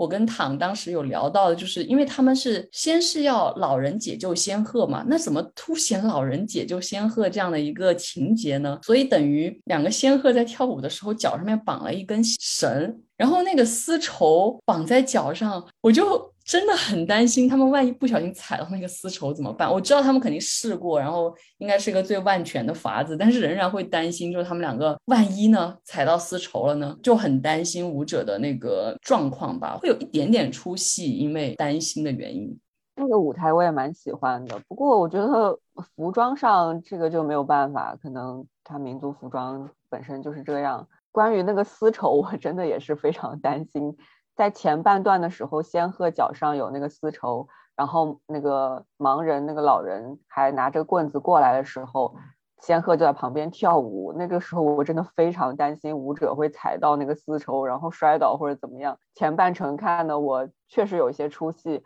后来老人把仙鹤救了之后，就把那个丝绸扯开之后，我才重新能够放心去真的去享受这个舞台。我喜欢这个舞台也是因为。仙鹤报恩的这个故事，我特别喜欢。它就是一个非常小的一个非常古朴的一个故事。它可能是我们每个人小时候都听过的故事。你看到这个故事的呈现，你就会想到自己小的时候，可能某一天晚上在看星星的时候，然后爸爸妈妈或者是某个长辈，然后跟你讲一个类似的、差不多的一个故事，然后。你听完这个故事之后，你再重新看这个世界，就像我这种长在大山里的小朋友，听完这个故事再重新看天空，看旁边的山，看下面的河，你就感觉整个世界不一样了，你就感觉万物有灵。你你自己也有可能遇见这样的故事，这是我小时候非常痴迷的 这一类的小故事。所以刚才我说《小桥流水》那个，也让我想到类似《聊斋》那种小故事，就是因为我本人就很很喜欢这种很精巧，但是又很古朴的一些传说啊、故事什么的。我觉得这种呈现就是给我这样一种回忆的一种感觉吧。其实，如果说到这里，我们也可以再提一下黄潇在五种融合战跟乔治还有。朱洁静他们三个人跳的这个《霸王别姬》的故事，节目一直剪的那个镜头，是真的让我觉得有点夸张的惊艳。虽然可能对于一个现代舞者、一个当代舞者，他们跳这样的动作是很简单的。就像我之前看理想的一个什么采访，然后是理想、刘佳还有王晨毅，因为他们当时要给下一期嘉宾出什么任务，然后理想就说就把那个腿搭在凳子上，然后劈个叉就好了，然后。那个节目不是纯像舞者的哦。对于理想来说，那可能是一个很简单的动作，但是对于一般人来说，你会觉得哇塞，在节目里大致就呈现了一个这样的动作，然后再加成困难，就是朱洁静一只脚搭在凳子上，另外一只脚搭在黄潇的肩上，然后有一个劈叉，哇。我真的觉得，就那个动作，妮迪叶那个那个公众号做了一个格局打开这样的表情包，我觉得非常到位。但是说实话，就是那个舞台好看是好看的，但我还是觉得就是反正没有硬好看。对，对，刚刚林珊讲的那个舞台，它的主题是《霸王别姬》，那个朱洁静她就是虞姬，然后乔治是霸王，黄潇是刘邦。其实这个三个人在一起的故事本身就略微自带一点奇怪，因为在《霸王别姬》这个故事里面就不知道刘邦你到底在那里干什么，你为什么 老是在他们俩周围蹦来蹦去？你也不应该去跟这个虞姬有什么连接啊，你应该去，嗯，不能用搞啊，你应该是 跟那个，就算要出现，你也是跟这个霸王。纠缠呀，反正这个故事逻辑线本身我是觉得有点奇怪，而且人物的对应并不是特别的合适，再加上朱洁静的气场实在是太强了，我觉得他们这个黄潇和乔治可能都有点接不住，而且当时乔治他本身那个腰伤有复发嘛，嗯，所以其实，在看的时候会比较明显的感到他在做一些托举或者一些什么动作时候，整个人那个有颤抖的一个感觉，也是会分心去担心他的情况，就会影响对于这个舞台的一种沉浸感。对，其实乔治真的托举不易，真的非常困难。然后包括前面他们练硬的时候，就有一个镜头是黄潇直接狠狠的摔在了地上，就是放下来的时候可能没有扶好，或者黄潇自己也没有注意，还是怎么样，反正就是黄潇狠狠的摔在地上。然后我看到决赛里面就有个镜头是他肩伤很严重，然后去看了那种治疗师，就跟他说要他好好的休养，否则就是会影响他之后的舞蹈生涯。所以我觉得。哎呀，就是做这种托举啊，这种很高难度的动作的时候，虽然真的很吸引人，但同时就是觉得真的很不容易。包括像李想，他参加《披荆斩棘的哥哥》里面有首歌叫《无所求必满载而归》，然后李想整个人是吊着威亚到了一个空中，旁边是一个火圈，他在里面跳舞，吊威亚本身就已经很难受了，还是。悬空的，没有任何的支撑，然后你还要做巨高难度的动作，然后理想也是，就腰伤应该是舞者的一个通病吧。你想，他还要在那样的一个状况下去跳那些很高难度的动作，我有时候真的是挺为这些舞者捏一把汗的。就我觉得。对于我们来说，本来就天天伏案工作的，哎呀，腰伤肩伤就这样吧，它不会造成一个致命的影响。但是对于这些舞者来说，他们就是靠自己的身体来去表达，然后来去工作的。这个时候，他们如果受伤了，我会觉得真的看着就很不忍心，就觉得很替他们担心，然后觉得难过。这一点其实我们在第三季的时候就有聊到，因为当时是有一个选手他就是受伤，然后直接就没有办法接下来比赛，然后再加上从前几季的时候大家就开始吐槽这个赛制，就是有一点太消耗选手了，而且每次录制时间都巨长无比。今年的决赛到底多长时间呀？就是我自己看的，我都感觉头疼。他可能从国内时间五点半开始，一直到凌晨，可能有两点差不多。对对对对，我实在是有一点太夸张了。然后最后的那个 battle 就是先是六轮，然后又是三轮，又是七轮，反正就是整个，我觉得舞者最后真的是拼了命的在呈现这个舞台，实在是太不容易了。嗯，节目组真的是不做人。我之前看了一些帖子，说这个问题就是大家熬大夜啊，然后强度很大呀。其实这一季好像节目组想改，但是也改的不是很好。但是另外一方面，我我我看到就是说，其实你一个节目如果你不这样录的话，是很难。可能整一个综艺节目的生态就是这样了。如果你不这样录，有时候可能成本很高，然后或者是周期不对，因为还有一个剪辑后期的问题，就是。所有这些考虑到一起，好像所有综艺节目录制的一个常态都是熬大夜，然后又搞得很强度很大。但当然，我觉得这一季比前一季好的就是他不会搞那种什么七十二小时、二十四小时、三十六小时跳什么舞。我觉得这个稍微好一点。虽然可能大家还是在熬夜编舞啊什么的，但是我觉得至少你不要又又把赛制设计成那个样子。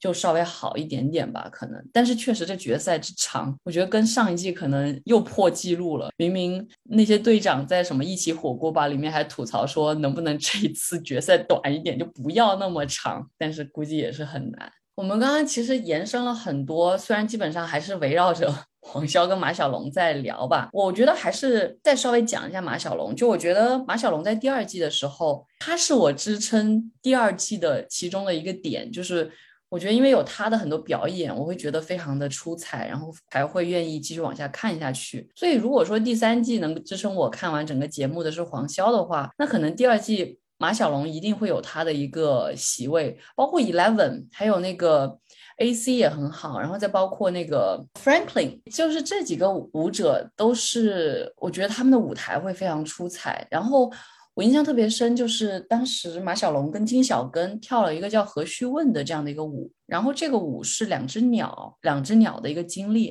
然后中间有一些就是被猎手给打下来啦什么的，就是你会有一种自然的这个主题。我觉得那个舞其实当时还挺打动我的。然后马小龙真的也是很善用这种没有什么所谓 beat 的一些音乐去表达他的舞蹈的风格，然后这一点黄潇也是很相似的，就是他们。这些跳所谓 urban 或者是 jazz 的舞者，他们很善用类似于钢琴曲或者是没什么特别强烈 beat 的这种音乐来去表达自己的舞蹈，我觉得这一点就很厉害。而且一说到这个，我就觉得希望他用的曲子也是很难有那种强烈的 beat 来去用街舞表达的，所以他能跳到那个程度，我也是会觉得很厉害的呃点。然后就关于黄潇跟马小龙，然后。我想一想，还有什么要说的？我觉得我已经说的够多了，好像。我其实，在看他们俩的争议，我没有特别关注啊，但是还是有的时候会刷到，比如说豆瓣小组啊，或者什么，会为他们俩就是在国风街舞这件事情上吵起来。嗯，我当时就在想。到底什么样子是就是国风的街舞呢？比如说我拿一个国风和中国文化相关的一个标签，是不是就叫国风街舞？还是说我要挖掘某一种什么意味啊，或者是什么样的东西？再或者说像我们讲的可能东亚大家都共通的一些点，把它放在舞蹈里面，是不是也叫国风街舞呢？我觉得我好像根本就对这个问题感觉并不是很清晰。加上这一季里面我自己是可能都也不会说。我对黄潇有特别在国风街舞上面的一个期待，但是我会有一个稍微有一些失望的舞台，就是他和 Kankan 合作的那个太极，他们俩就是一个一黑一白的非常明显的一个太极的这样一种形象，是让我觉得他只用到了这个意象，嗯，就是他好像说哦太极生两仪，然后两仪生八卦，巴拉巴拉巴拉，就是把这句话做了一个一个命题作文，我把它。给解释出来了，呈现出来了，但是并没有真的让我自己是感受到他自己的一些理解啊，或者一些文化方面的东西，或者一些新的想法。我其实之前我是蛮期待他和肯肯的合作的，因为肯肯也是一个很棒的编舞师，再加上 他们俩长得真长 长得很像。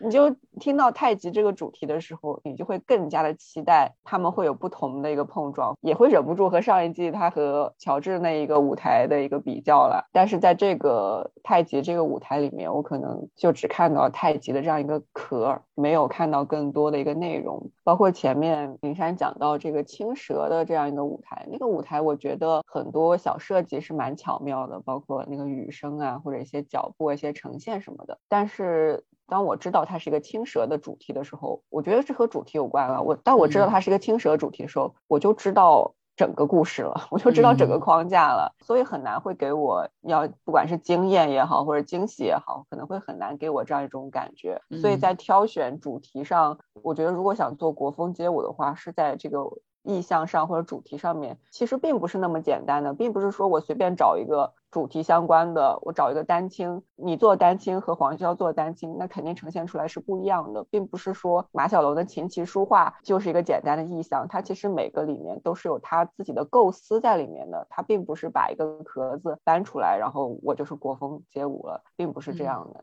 确实是很想再多讨论一下这个问题，其实。太极的那个舞台，我自己觉得特别惊艳的点，说实话，我对那个舞也没什么感觉。但是我自己特别惊艳的点，可能跟自己学习语言有关，就是我觉得他们最后两个人交叉着用中文跟日语去念白那些什么太极生两仪那几句话，哦，我当时被那个惊艳到了。因为大家如果去学日文的话，就会特别有感受。就日文在它的古日语的时期，几乎用的都是中文。就是他们的所有书面语言，中日是完全相通的，因为你在书面上看到的都是中文的字，所以如果你懂日语的话，你去听那个太极生两仪那几句话，虽然它是用现代日语去叙述的那几个字，但是非常像。我当时被这个事情给惊艳到了，我也不知道，可能跟自己学习有关吧，我就会觉得在那个点上面，我突然间觉得啊，这个这个还行，这个还不错。这就是我觉得对黄潇苛刻的地方，就是我觉得青蛇已经在我这里已经基本上是九十五分的状态了，我觉得已经很好了。因为相比之下，其他那些跳国风我们没有提到的舞台，那才真的是只有架子没有内容。我觉得有一个特别莫名其妙的，我忘了是哪几个人一起跳的，应该有韩语，就是他们几个什么打醉拳，然后。然后一个是八卦什么太极还是什么东西，那个才是莫名其妙，我不知道你们在干嘛。那个我印象主要是在韩语身上，就是大家都说他打的不像是 对拳，对我也只只记得那个点了，对，只记得这个点。但是当时就是觉得这个舞除了它是个武打，so what，就是一点，因为我觉得在这种就是有点武侠风的这种感觉上面，我觉得做的最好的，我印象特别深的其实是 King Jazz 跳的忍者。就是日本的这种武功系列，然后那个是真的，我觉得有把神也跳出来，但是我觉得就是那是个很难达到的目标。然后我觉得黄潇跟马小龙都做的已经很好了。与此相对应的，其实我印象对韩语的印象当中，我觉得一个还不错的舞台是他们跳千本樱，他跟 Chika 跳千本樱的那个舞，我觉得很有感。就虽然可能他没有做更多的一个好像叙事的阐释，但是我觉得就舞本身来说，他们有和那个音乐，因为千本樱这个音乐太熟悉了，大家都知道。但是我觉得他又把它跳出来，我觉得还蛮不错的。所以我觉得可能国风这个事情就是大家还在探索吧，然后每个人对他的理解都不太一样。我觉得也没有一个所谓正确的理解，只是大家的阐述的方式不同，观众各有各的喜好，可能喜欢这个，可能不喜欢那个。我自己会觉得就是在这一季当中，马小龙绝对是全市最出色的那个人，但是我觉得黄潇也不差。然后其他的人我觉得是有待加强，就是有一种确实只有壳子的感觉，就不是那么的让我觉得惊艳。对。刚才讲到韩语，其实我就会想到，在这季里面有很多让我觉得可能表现没有那么出彩的选手，但是是我之前非常喜欢的选手。比如说第一季的时候，我就特别喜欢韩语、亮亮、蛇男，然后石头。但是非常可惜的是，他们几个在这一季里面的表现都不是特别出彩。比如说蛇男根本就没有他根本就没有他跳舞的镜头，我只是偶尔在那个观众席里面看到他在那里，我才知道哦，他来了。韩语因为是第一季的冠军嘛，所以他的镜头可能还多一些，但是最后他几个舞台的呈现都不是特别的好。那亮亮呢，他本身其实几次的 battle 里面可以看出来，他整个人现在已经非常松弛，非常自在。和他之前第一季的时候，你也能够明显感受到他那种变化。而且有一件非常可惜的事情，就是第五期跨国融合战里面，他本来应该要表演大唐的那个曲子，但是因为音乐版权的原因，直接就没有播，而且节目组非常不负。责的剪成了一个，好像是因为他们失误太大，所以不得不把这个他们这个表演剪掉了，这样造成这样一种印象。明明那期里面有那么多的舞台，只有把他们这个舞台剪掉了，我当时就感觉很诧异。我想说这个失误到底有多大呢？后来也是在微博或者豆瓣上面去看，才发现原来是因为音乐版权的原因。这个是让我觉得节目组非常不负责的，因为在最开始，在上一期知道他们要表演这个音乐的时候，我就已经非常期待了，因为亮亮他就是一个有很多奇思妙想的一个人，我就很想知道说他到底能把这个舞台完成什么样，结果最后是根本就没有看到。我觉得这个确实挺可惜的，但是我还好的原因是因为我对这几个舞者的感受不是很深，因为我上一次录街舞的节目，我也有说，我第一季看的很不认真，我当时没有很被吸引，我真的是到了第二季里面，我觉得那种叙事题材的舞蹈多了，我才渐渐被街舞这个节目吸引的。不过说到跨国融合战这一期的话，我觉得有两个舞还是非常在值得好好提一下，也算是国风的尝试吧，一个就是赤兔，另外一个就是。家人就是这两个舞，其实都有一点所谓国风，但是是完全不同的走向。就是赤兔这个故事，大家都知道，就是一个三国的故事。我觉得就是很。巧妙很融合，它的整个过程也很好玩。就是当时大家有一种完全不知道该怎么办，然后又有不同的意见的状况之下，杨凯请大家去吃火锅，然后就是没有什么就一顿火锅不能解决的，如果不能解决的话，我们就吃两顿火锅。然后他们就在吃火锅的时候就真的聊起来了，包括 那个杨凯给大家这些外国舞者看《三国演义》，就有一种好的。挺好的，然后包括到最后，他们因为是赤兔这匹马嘛，他们最后呈现了一个马的形态，我当时 哇，这还蛮不错，而且还有一个马辫，就真的很有马辫子的感觉，是刚好那个我忘记那舞者的名字了，他的头发，所以就很好玩，觉得那是一个。然后家人这个我也是觉得有一点点违和。但是，就他们对着镜子梳头那个地方，有一点点过于扭捏做作。对，但是那个舞基本上是法国舞者跟中国舞者的一个一起跳的舞，然后我觉得，尤其是像小凯这样的纯 B boy 跳一个这样的舞，啊，我觉得还是很有趣的。包括像是那个家人那首歌，哇，我觉得好好听哦，后面听了好多遍。我觉得那是唯一他们在跨国融合战里面那些乱七八糟的歌里面，我唯一觉得，哇，这真的很值得一听又听那首歌。因为其他的歌我都没听过，包括那个没得到版权那个什么大唐干，我也没听过，所以就是很不熟。但是会把我 圈粉了这首歌，我觉得还挺神的。赤兔跟家人，你不要再说点什么了吗？赤兔印象最深的就是那个马尾辫，然后来当马的尾巴呀，对，但是太合适了，最后就是炸翻全场。家人那个我感觉也差不多呀，就是刚才也都提到了，就是。有那个 对镜梳妆的一个造型，就大家几个一排男生，然后默默的跪坐下来，掏出一个镜子，突然开始梳妆，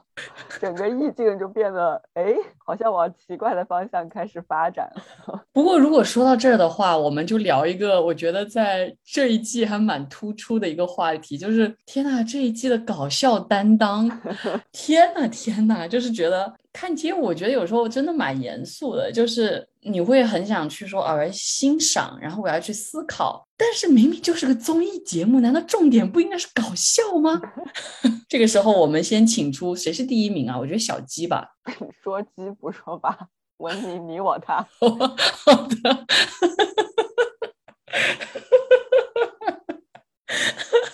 就我觉得小鸡真的是太妙了，这个人。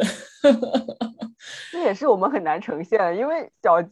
他他你人站在那里，你就会觉得他好笑。我觉得小鸡真的是每一个舞台都很棒，从他的喜剧式出场，就他在前两期几乎我就觉得他出现过吗？应该有 battle 吧，我忘了，就也印象不是很深。我对他对他这一季突然产生印象，就是他想上厕所。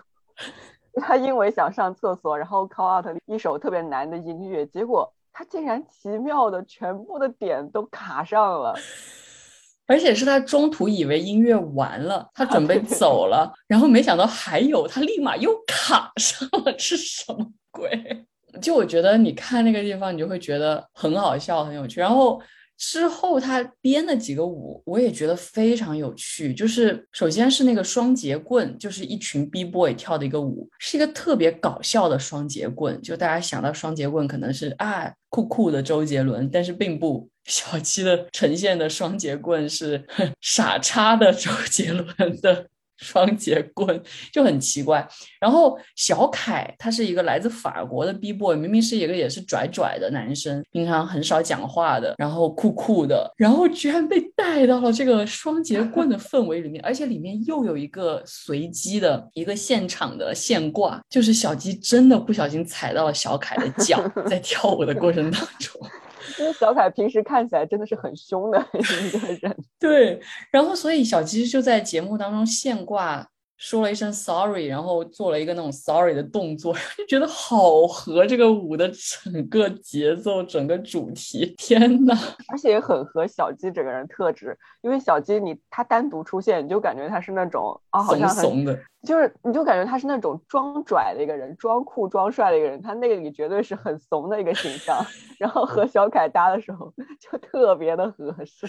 对，然后后面事后还采访小凯，就觉得你适应的怎么样？然后他说我不太适应，你会觉得那个喜剧在这种严肃的小凯的回答当中又加成了。另外一个我觉得很好笑的舞台就是小鸡、肖杰、石头他们三个人都还非常的在一条线上。再加上范范，他们跳了一个八十年代 disco 的这样的一个舞蹈。我其实说实话，因为我没有，我又不出生在八十年代，我对那些东西没有什么情怀。我看韩庚看的最开心了，就 他可能真的是那个年代的人。然后他们跳那个舞的时候，就是范范一个优雅的女性，像第二季跳的那些舞都是特别的有感觉的那种。然后突然间跳了一个这种傻傻的 舞，我就觉得。完全是被三个，他说他完全被三个老男人给带偏了，我就觉得真的很好笑，而且石头也莫名的在这个里面很合，因为石头平常我自己觉得他这一季讲话也讲的很少，然后那种呆萌呆萌的状态也很适合小鸡还有肖杰几个人，就是很傻，很好笑。其实石头在第一季里面有一个超级出圈的一个 battle 场景，就是他那个失恋阵线联盟特别神，它里面有一个，当时我还对什么卡卡词，就是呼应台词这件事情毫无概念，我是看了他那个 battle 跳失恋阵线联盟的时候，才第一次对这个东西有了一个概念，而且它中间有一个，他动作是他动眼珠。就是左右这样动眼珠，用眼珠来 来卡点，然后再加上上一季的时候，小鸡不是有用脚趾，嗯，卡点嘛，踩那个点。我当时在想，他们两个要是合作，应该是蛮有意思的。然后就合作了。再加上肖杰这样一个也是满脑子的各种奇怪想法的人，所以他们那个舞台就是蛮好笑的。对，然后之后哇，真的是没有到全场最佳，但是真的也很惊艳的，就是小吉跟肖杰两个人又跳了一个再也没有这首歌，而且那一个环节里面是两队人用同样的音乐然后来诠释舞蹈，他们刚好对阵的是杨文涛跟 Cici，然后我们知道上一季杨文涛跟 Cici 跳了一个喜的这样的一个舞蹈，然后非常。出圈，然后他们居然在自己的舞蹈里面就加了一段喜，然后我记得特别好笑，好像是谁来评价了肖杰跟小鸡的这个诠释来着，我有点忘了。然后就是说杨文涛跟 Cici 跳出来的感觉就是那种你知道夫妻情深，然后也眷侣的那种感觉，然后但是小鸡跟肖杰跳出了什么婚后男人的心酸，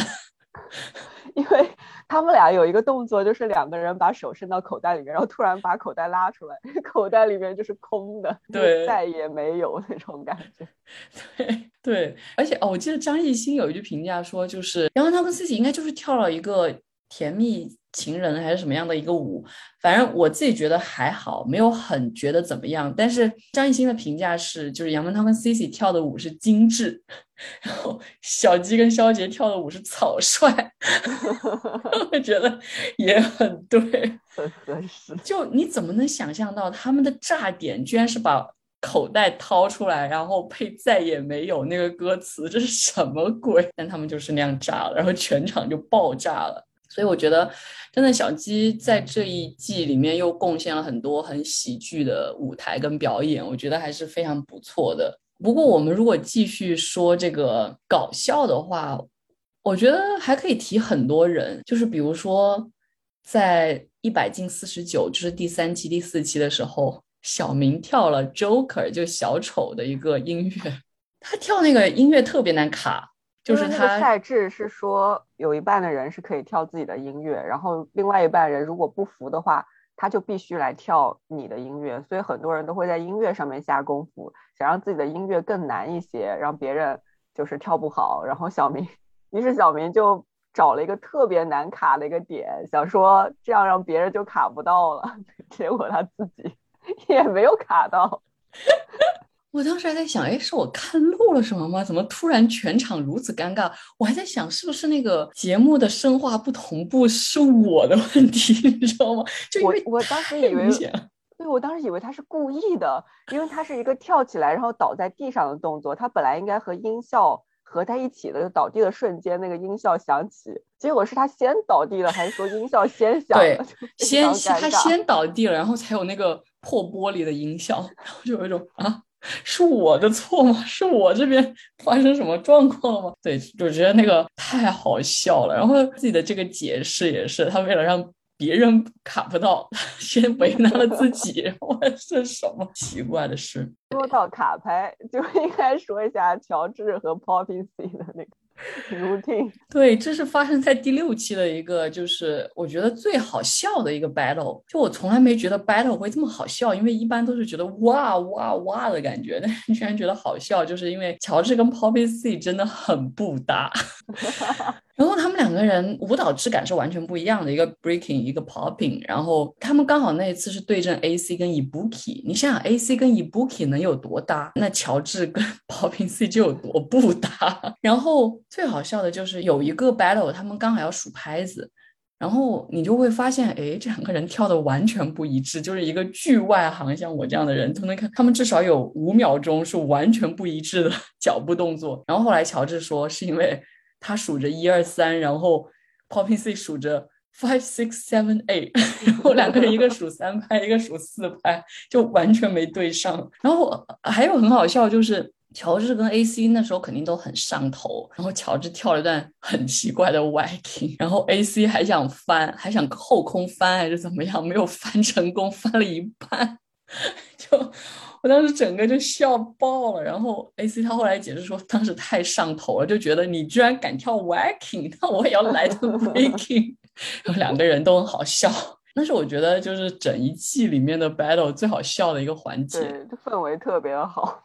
对对，然后我们提到一个就是有点严肃的搞笑的问题吧，就是第三期、第四期里面一百进是四十九小海 call out 的一个轮椅舞，就是那个舞本来是两个日本舞者跳的，然后也是跳那种精神病人的那样的一个状态，然后是 popping 的舞，然后那个我觉得就是比较平，没有什么特别大的爆点。然后小海 call out 就跳了一个轮椅舞，因为刚好那个精神病人有一个轮椅，他就利用了这个轮椅的道具。然后当时我看这个舞的时候，我觉得小海跳的巨好笑，就我当时其实全程都是笑着看完的。但是后来这个，因为他有很多模仿那种，就是所谓有哦，可能帕金森吧，就是一些肢体很不协调。但是他用 popping 的方式给呈现出来的这样的一种感觉，我当时看的时候我觉得很好笑。但是后来我发现他的这个舞在网上面引起很大的争议，尤其是一些残障的协会的这样的一些人，他们就指出来说这是对就是残障人士的一种冒犯。我当时看了很多这方面的一些讨论，我才会意识到说。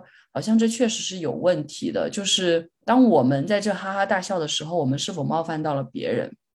我觉得又可以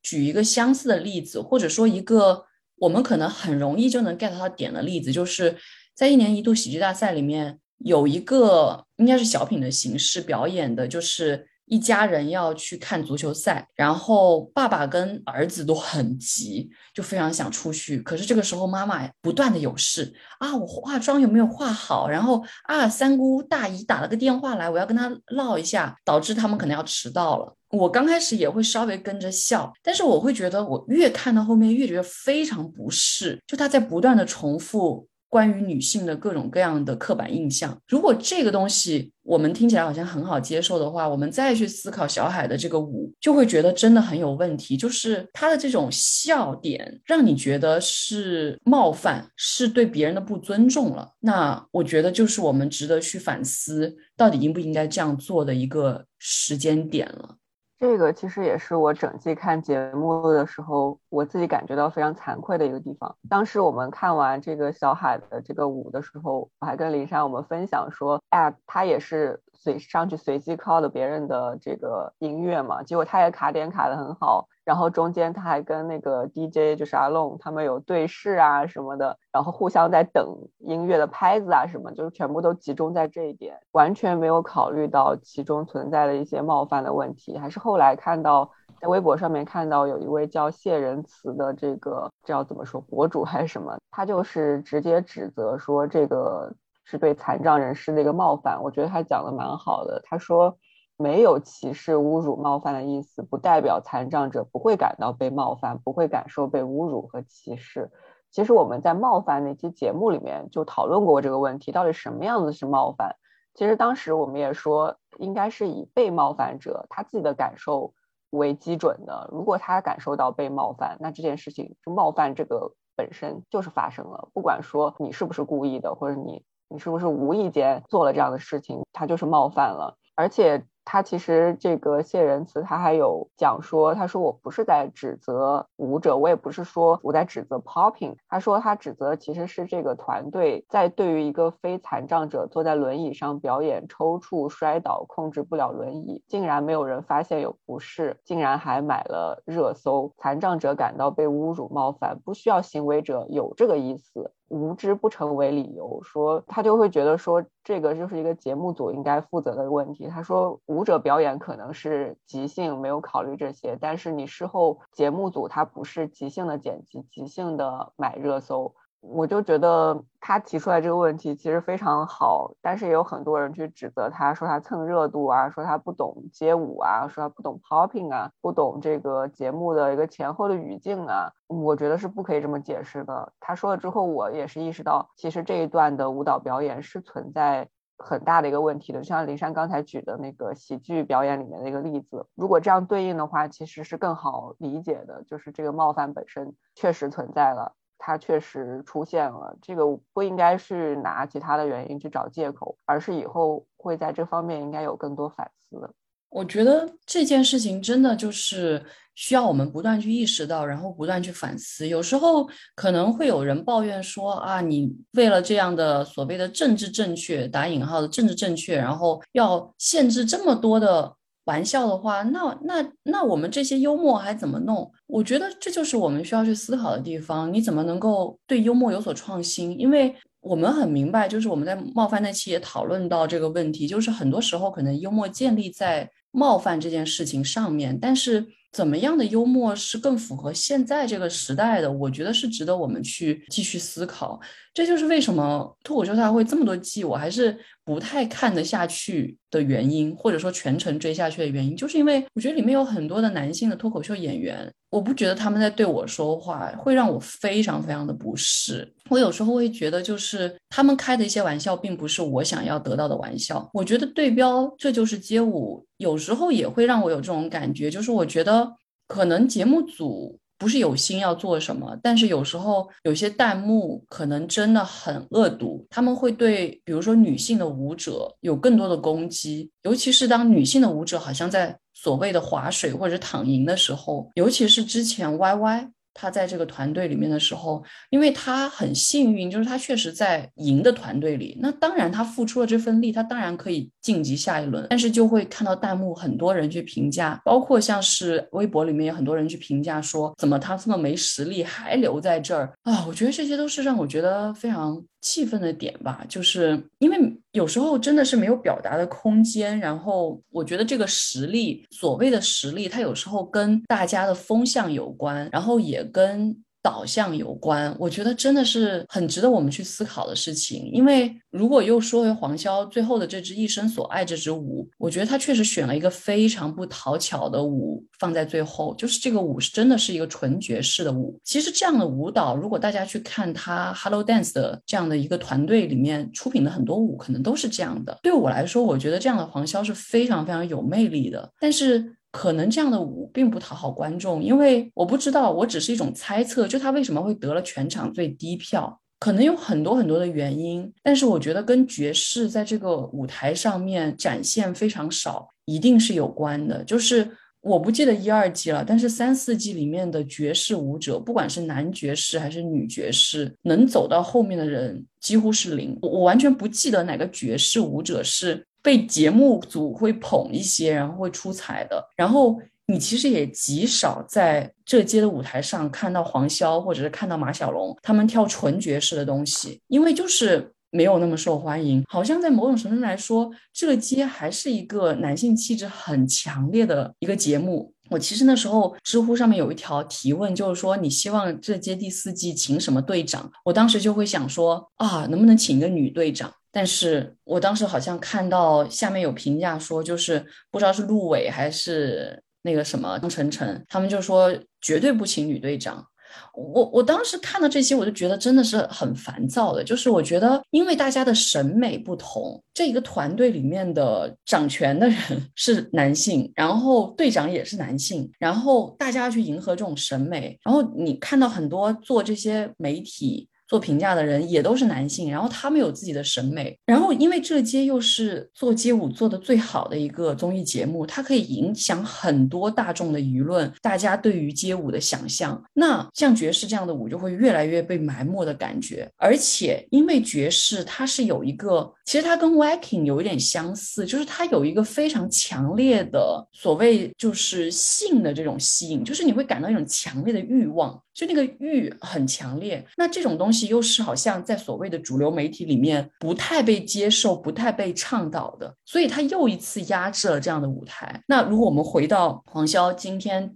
跳的这一个一生所爱这个舞蹈的话，你会觉得他踩在一个很奇怪的线上面。我现在还说不好，但是就凭我现在的这个感觉，就是黄潇邀请了纯女舞者的这样的一个团队去跳这样的一个舞，然后这些女舞者穿的都是改良式的旗袍，然后大家都露着大腿，其实很美。然后大家都是跳穿高跟鞋跳的，很难。然后。我觉得黄潇在里面起到的一个作用也非常的对吧？我觉得他跳很多这些爵士类的舞蹈，看他别的舞台，他都是起这样的一个引领性的作用，就是你不会觉得不舒服什么的，不会像别的一些好像很大众的舞台里面，当一个男舞者配着一群女舞者跳舞的那种感觉，你不会有。但是我就觉得他踩在一个很奇怪的线上面，导致我觉得可能我如果从性别出发去想这些评委的想法的话，我会觉得男性评委可能会觉得这个舞。舞就不符合我的审美，女性舞者会觉得啊，会不会冒犯到了我，导致这个舞真的就变成了全场最低票，我真的很不甘心。虽然我也没有很喜欢这个舞台，但是我还是觉得很不甘心，然后会不断的想去问为什么。他今天这个舞台，我确实没有想到是全场最低票，我最后中间没有看具体的分数，然后只看了一下结果。这个舞台最开始看的时候，我觉得是很美的。就是刚才林珊讲到那些就是女性伴舞这个着装什么的，我当时在看的时候，他们有一个就是躺在地上，然后腿支起来的一个动作，我就感觉那个好漂亮啊！就是大家都是那种很有力量感的一种美，然后又很整齐，是真的让人有感觉有生命感那种性感，就会让我想到可能之前王润的一些舞蹈的一些表演，虽然王润镜头也很少了，也蛮可惜的。然后刚才林珊讲到爵士这件事，我想到。第一季的时候有一个男爵，就是叫小 P，他还走到蛮后面，大概在全国十二强左右吧。但是因为他可能一些舞蹈动作就是过于性感，然后也是有被剪掉，就没能播出。他自己有发微博说啊，因为初选的时候穿了那个网的衣服，然后就是也剪掉了。然后后面中间有跳的一些动作太过性感，然后也被剪掉了，以至于他在第一季可能最出圈的一个画面是。因为当时易烊千玺是队长，易烊千玺跟他说啊，你跳男爵，然后你很珍贵。他可能是因为这样一个片段，让他那个在第一季节目里面是他最出圈的一个瞬间。但他其实有有非常多非常精彩的一些舞台表现。他这一季的时候也有回来，但是仍然是表现非常少的，就是在这些方面。这个会让我想到 A C 的。这一季的发型，之前我跟林珊还讨论过，因为她 A C 这季留了一个妹妹头，就是齐刘海，然后短头发那种丸子头。对对对，就樱桃小丸子，樱桃小丸子那种发型。然后我们就在想说，因为节目组会对男性选手的很多，不止男性选手了，但是我们这里讲的是男性选手的一些着装有非常多的一些限制。然后我们就在想，其实 A C 的这样一种发型，算是在这个边缘上面跳舞，就是在边缘上面做一些自己的一种抗争。他没有办法穿自己私下跳舞的那些衣服，他不能穿高跟鞋，但他可以留一个樱桃小丸子的发型，也会让我们能够。想到说他可能在有其他着装时候的一些风采吧。我们能明显的感到，从街舞的第一季一八年到现在的二零二一年，舆论风气的转变之大，然后包括像是最近已经出了就是这种红头文件，说我们要什么抵制娘炮，打引号所谓娘炮，导致。我觉得真的是在娱乐圈当中，在这些综艺节目当中，我们很难看到对性别化更多样的表达，然后会有一个很强烈的你要去符合某一种所谓的理想男性气质跟女性理想气质的样子。我觉得街舞已经很好的点就是，比如说我们这季看到那个美国的 B Girl 评委他的一个展现，你可以看到他很有力量，他 B Girl 哇，就是那些。各种翻滚就很厉害，但是它其实是不是那种典型的什么我们中国审美里面所谓很瘦啊，然后很高挑的那种身材，它是有一点点肉的。其实对我来说，我就觉得它给我很强烈的、很很棒、很好的感觉，会给我一些自己一些信心。我觉得跟那个 B Girl 很相似，就像蛋蛋，我觉得也很可惜，他好像第一期、第二期、第三期大概就被淘汰了，然后也是全都在那种什么全记录里面，然后正片基本上没看到他跳舞的那种状态。但是他也是让我就是一开始会觉得很激动，你会看到一个真正正常身材的女生在电视上面，而不是那种巨瘦巨瘦的各种女性明星的那种感觉的女生。所以我就觉得这个对我来说很有鼓舞吧，也很重要。然后我觉得 A C。已经是很强烈的代表了，就我真的非常非常喜欢他。虽然说实话，他在这一季的表现不是很稳定。然后你要我现在去想这一季里面他有什么表现，我其实也不太记得了。但是我还是非常非常喜欢他。就我觉得，本来 Waking 就是一个挑战了性别二元对立的这样的一个舞种，我觉得有他在这里真的就是很重要。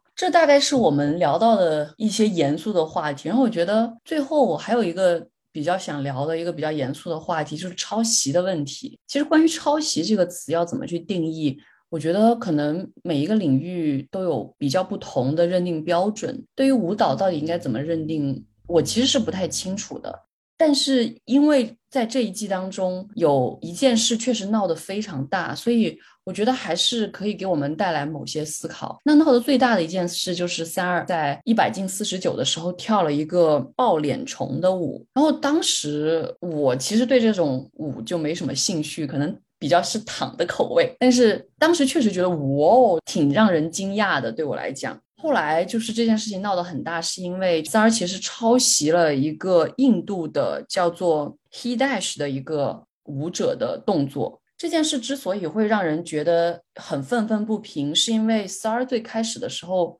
否认抄袭，然后否认之后被实锤了之后，他又说自己跟这个 Hidash 是好朋友，然后 Hidash 直接说。他们俩根本不认识，还有各种就是一些舞者对三儿的支持，然后有一些舞者又抨击三儿，反正就是这个事情后面闹得非常大，然后才有了我们现在想跟大家讨论的，就是这个抄袭的问题。所以我想听听躺对这个事是怎么看的。我其实再补充一下，就是三儿最后有回复说，我念一下他的回复好了。他说几周前我找到 Hidash。为我使用他的技术支付了费用，得到他的授权和许可。同时在交流后，我们也成为了朋友。由于我的考虑不周，没有在节目中声明我所做的抱脸虫等动作原创者是 HeDash，所以在这里道歉。他的这个澄清，就是关于他买招这件事情，其实后续的争议也很大。他以买招，然后来解释说自己并没有抄袭，其实是一种非常无力的一个解释，反而是证明说他确实就是在抄袭。因为在街舞的这个比赛里面，原创是非常受重视的。我记得在上一季的时候，有一个选手在海选的时候跳了 H B 的那个动作，然后王一博就直接指出说你这样是不行的，你你就直接是你这是抄袭，并不是所谓的什么致敬之类的。这个其实在街舞里边界限是很明显的。所以三儿的这个，不管是他从头到尾的，像刚才李珊介绍的一些他的一些借口或者一些说法，包括我刚才讲的他用买招来解释抄袭这件事情，我觉得都是很难原谅的。这件事情发生之后，我真的我会会影响到我对他后续表演的一些观感，影响还蛮大的。对我也是这种感觉，就是这件事情发生之后，我不得不说，就是看三儿的表现，我会 第一反应。啊，不会又是抄的吧？就我知道这样很不好，就是我们没有必要因为一个舞者的错误行为而给他打到耻辱柱上，因为也没有到那个程度。但是我确实会觉得，就是三儿的态度，然后他一系列的这些行为，并没有很诚挚的在道歉或者是怎么样，是让我觉得有点不爽，然后导致我之后也没有觉得不会很想关注他的各种。各种表现吧，各种后续的表现。对，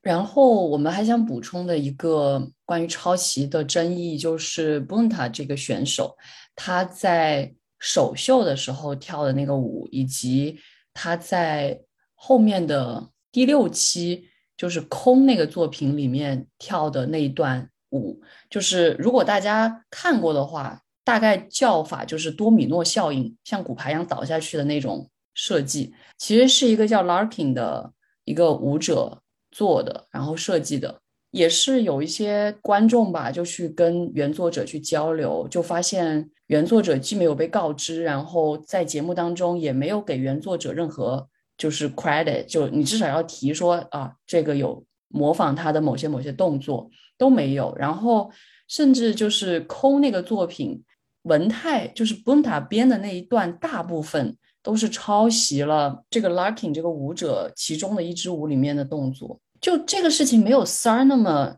没有三儿的那个那么的争议之大，就是因为好像你会发现在 Instagram 上面，Larkin 跟 Bunta 之间还有一些交流。然后虽然有些观众的解读方法是觉得 Larkin 有点反讽，或者是他们两个其实好像是一种表面的和气。但是至少没有闹得那么难看，但是仍然你就会觉得说，我到底还能不能信任这个舞蹈？因为我自己在看第六期的时候，我是很喜欢空那个作品的，因为那个作品它其实讲的是一个就是大家一起争水喝的这样的一个故事，然后最后呃布恩塔倒下了，就大概是这样的一个故事脉络。里面最出彩的是他用了福福禄寿的《没了》这首歌，我非常非常喜欢这首歌，包括福禄寿在乐队的夏天里面。的演绎也非常好，虽然是跟李云迪的，但是就是所以因此而我非常喜欢这首歌，然后也非常喜欢这个舞台。但当我知道发生了这样一件事情之后，因为我看那个舞台看了好几遍，我就会想说，我到底还能不能正视这个舞台？虽然可能其实他的抄袭跟我作为一个观众，如果我了解的文化很少的话，他的抄不抄对我来说是好像无所谓的。但是当我们去设身处地的去从原作者的角度去思考。那我觉得是一个很恶劣的事情，它恶劣的程度做一个类比的话，就好像是现在其实，在学术界也很常发生，但是也是还没有得到足够重视的，就是学术界里面的抄袭，就经常有些人根本不写好引用，直接用人家原话，或者更有甚者，我看到过的故事就是把一个人的博士论文直接翻译过来，出了一本书。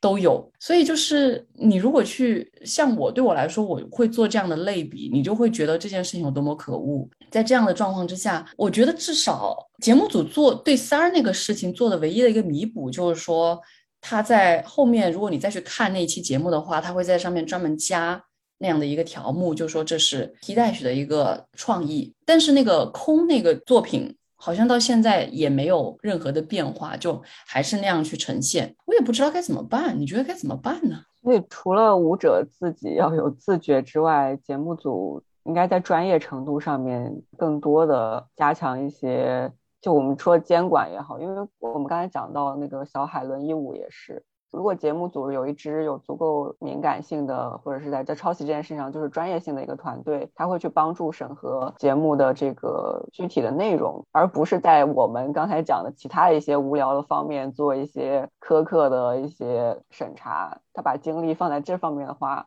就会减少很多这样的问题。对，确实，我觉得他们应该是有版权组的，因为他们毕竟要买音乐。就刚才讲大唐那个音乐，就在播出前就会还会发生这样的问题，可见。他团队内部其实是挺混乱的。其实我不太清楚音乐版权购买这个问题到底是怎么实现的，因为哥哥那个节目里面也出现了好几次就是临时换音乐的问题，可能里面有很多复杂的状况是我们所不了解的。但是仍然还是希望说，如果能提前做一些预判，然后一些准备，然后能够就像你说的，对这件事情更敏感的话，我觉得应该会好很多。反正虽然有这些。问题吧，还是很喜欢这个节目的。就是我觉得，啊，要吐槽一下 今天的决赛吗？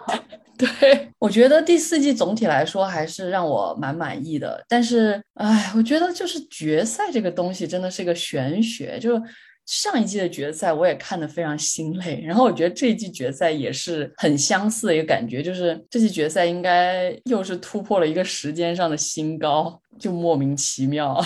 而且就是。大家投票，我是觉得我不知道大家到底出于一个什么来投的。我对于黄潇得到只有八十七票表示非常的不满。然后 Gogo Brothers 居然第一轮被淘汰了，我也觉得很郁闷。Popping C 第一轮也被淘汰了，我喜欢的选手第一轮都被淘汰了。我觉得 Popping C 那首歌比较难，就我自己看完也觉得没什么感觉。但是，而且 Popping C 那个他的伴舞其实不太齐。嗯。对，就有时候与其要伴舞，还不如不要。你看像 Hitty and Bush 开头那一段只有他们两个人，然后后面有个影子，那个那段最好。对，就真的很惊艳，就就觉得。要那么多伴舞干嘛？有时候伴舞反而是累赘，反而会看到各种不齐，而且各种失误。因为这一季我们开始也讲了，就是有全世界就各国的很厉害的人物，然后中国选手也都是之前几季证明了是很不错的一些选手参加。当时刚开播的时候，我们就想说，哇，这到最后冠军要怎么选呀？这怎么能选得出来呢？这能淘汰谁呢？就一直很纠结这个问题。而且这季的赛制又特别特别复杂，真的是你我从来就没有搞。清楚过这个赛制到底是怎么操作的。我在昨天的时候还以为说今天的决赛会决出一支小队，我也不知道为什么我会有这种印象，哥哥姐姐的原因吗？有可能吧，就是我我会觉得最后是组成一支小队，我因为我觉得不可能选出唯一的一个冠军。嗯，然后今天这个几轮下来，可能今天八十个小时，哎，可能也没有吧，反正就超长一个时间的比赛下来。最后，当最后四进二，然后冠亚军争夺是杨凯和叶英的时候，我心里就感觉有一种很奇怪的感觉，因为杨凯和叶英我其实都非常喜欢，尤其是叶英，我特别喜欢叶英。但是你要真的把他们俩放在这个整个选手的名单里面，你会觉得他们俩任何一个人作为最后的一个冠军，真的够吗？我觉得有点不太够，因为在上一季的决赛时候，我还可以说，哦，我觉得杨凯啊实至名归。嗯，虽然他和布布的那个比赛，布布很厉害，但是杨凯他的那个表现也很棒。但是放在这一季的时候，我就没有办法说这句这个话了。我觉得他最后的这个冠亚军的争夺，让整个这个国际什么精英挑战赛这个事情变得很荒谬。对，是让我非常失望的。在看今天决赛之前，我还说，哎呀，Zico 退赛好可惜啊，Nelson 退赛好可惜。然后看到决赛之后，就退的好，退吧。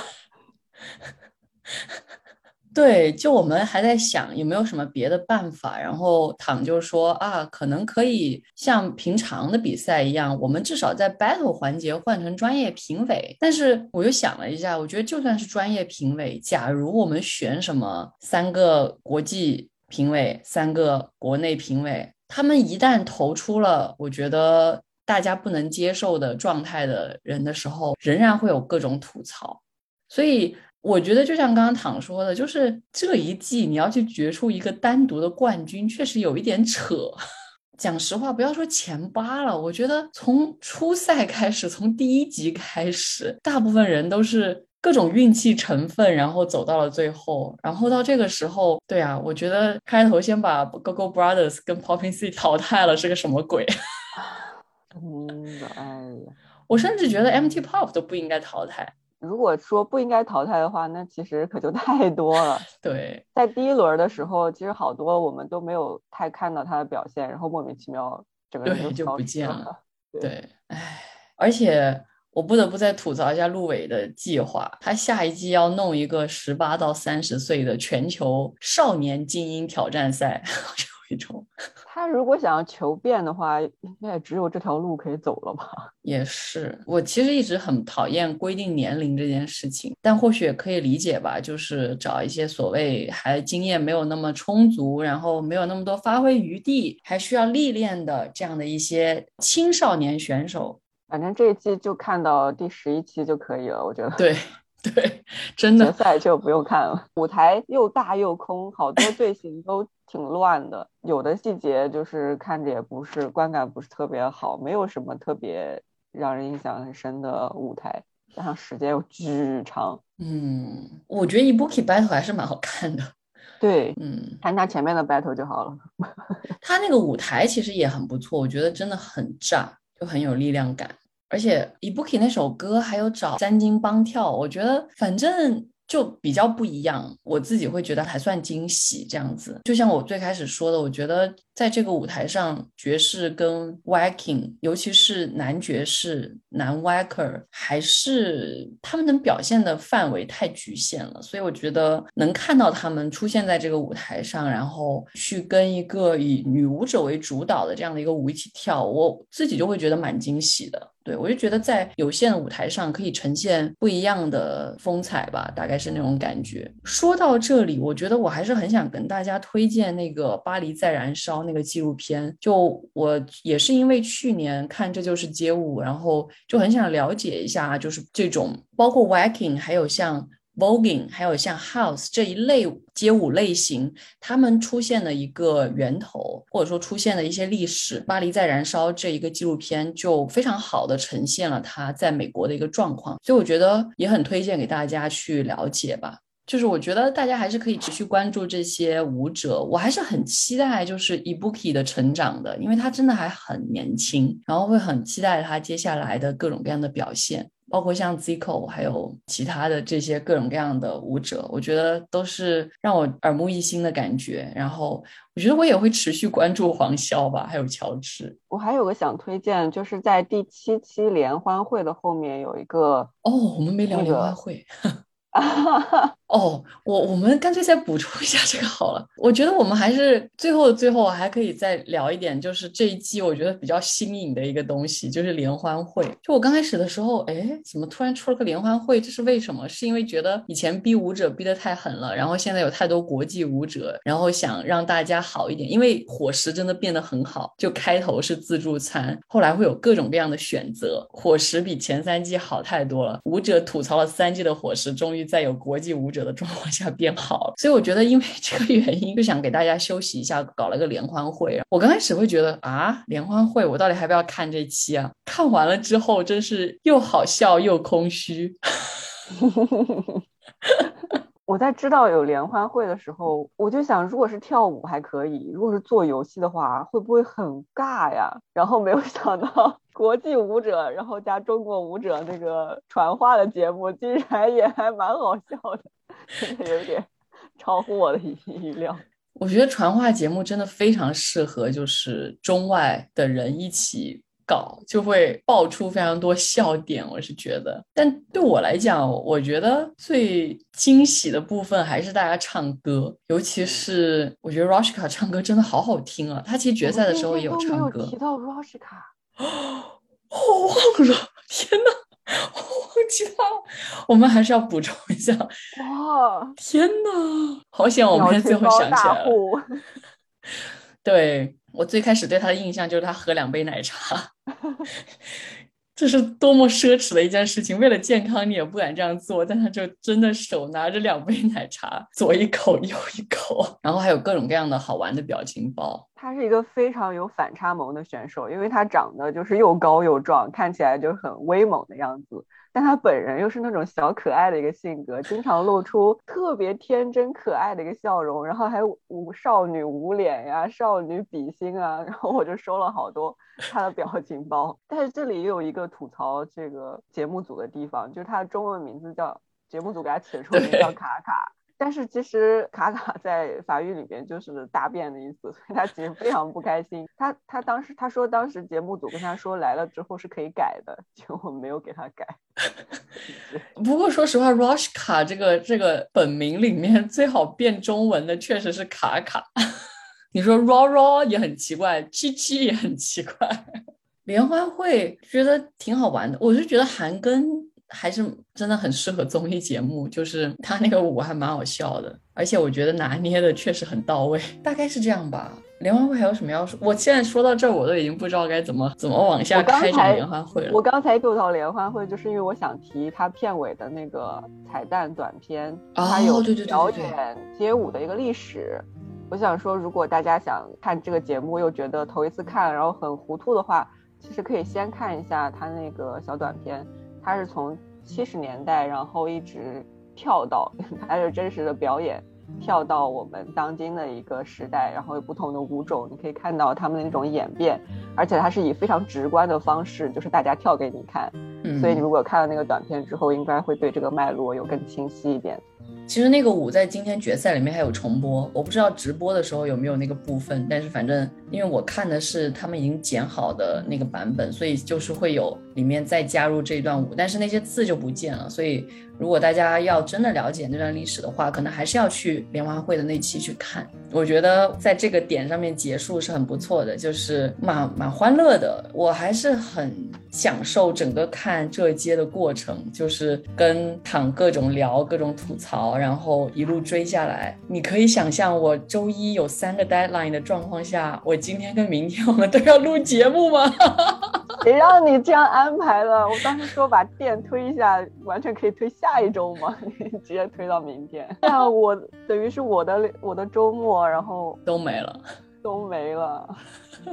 但是反正就是真的挺开心的。你看，虽然说这决赛不好看，但是反正我也全部拉了一遍，就没有那么认真。我其实看这届我从来不快进的，我看大部分综艺节目一定会快进很多，但是我看这届哦不对，他念规则的时候我都会快进。但除了规则之外，我从不快进的，就是我会看完大家所有的采访啊，然后幕后啊，然后节目啊这些什么的，我觉得都很好看啊什么的。对，包括会去微博各种找他们未播出的各种花絮啊，然后采访啊。哎，大家如果有兴趣，可以磕一下，可以去就是那个街舞营业中，就是他们的一个衍生节目里面，也可以去磕一下《小桥流水》，那个也非常好磕。又回归到了磕的话题，对，因为他们又组了很多 CP，像 MTC 嘛，就 MT Pop 跟 Popping C，他们也是一个被磕的对象。虽然肯定没有萧桥流水好磕，但是也值得磕一磕，就大家都可以随便各种磕，蛮蛮 happy 的。很好，说到这个我就不困了。今天我们又录了三个小时。我们又录了，加上再加上我们之前刚才那个讨论以及乱七八糟安利的，也有四个小时了。对，你可以想象，现在我今天真的从早上起来八点钟，现在已经下午四点了。我何尝不是呢？我今天早上一醒来，我就把那个优酷打开，开始看直播，然 后只有中间有两个小时出去买了菜，我现在还没吃饭。哦天哪，已经凌晨一点了，还没有吃晚饭。唉，来吃个夜宵，都献给街舞了，真的。对，真的，真的也就我们两个如此激动。反正节目的最后的最后，就是还是跟大家推荐，呃，去看《这就是街舞》。嗯，也欢迎大家跟我们讨论。那今天就到这里啦，是蒋灵山，我是唐，我们下期节目再见。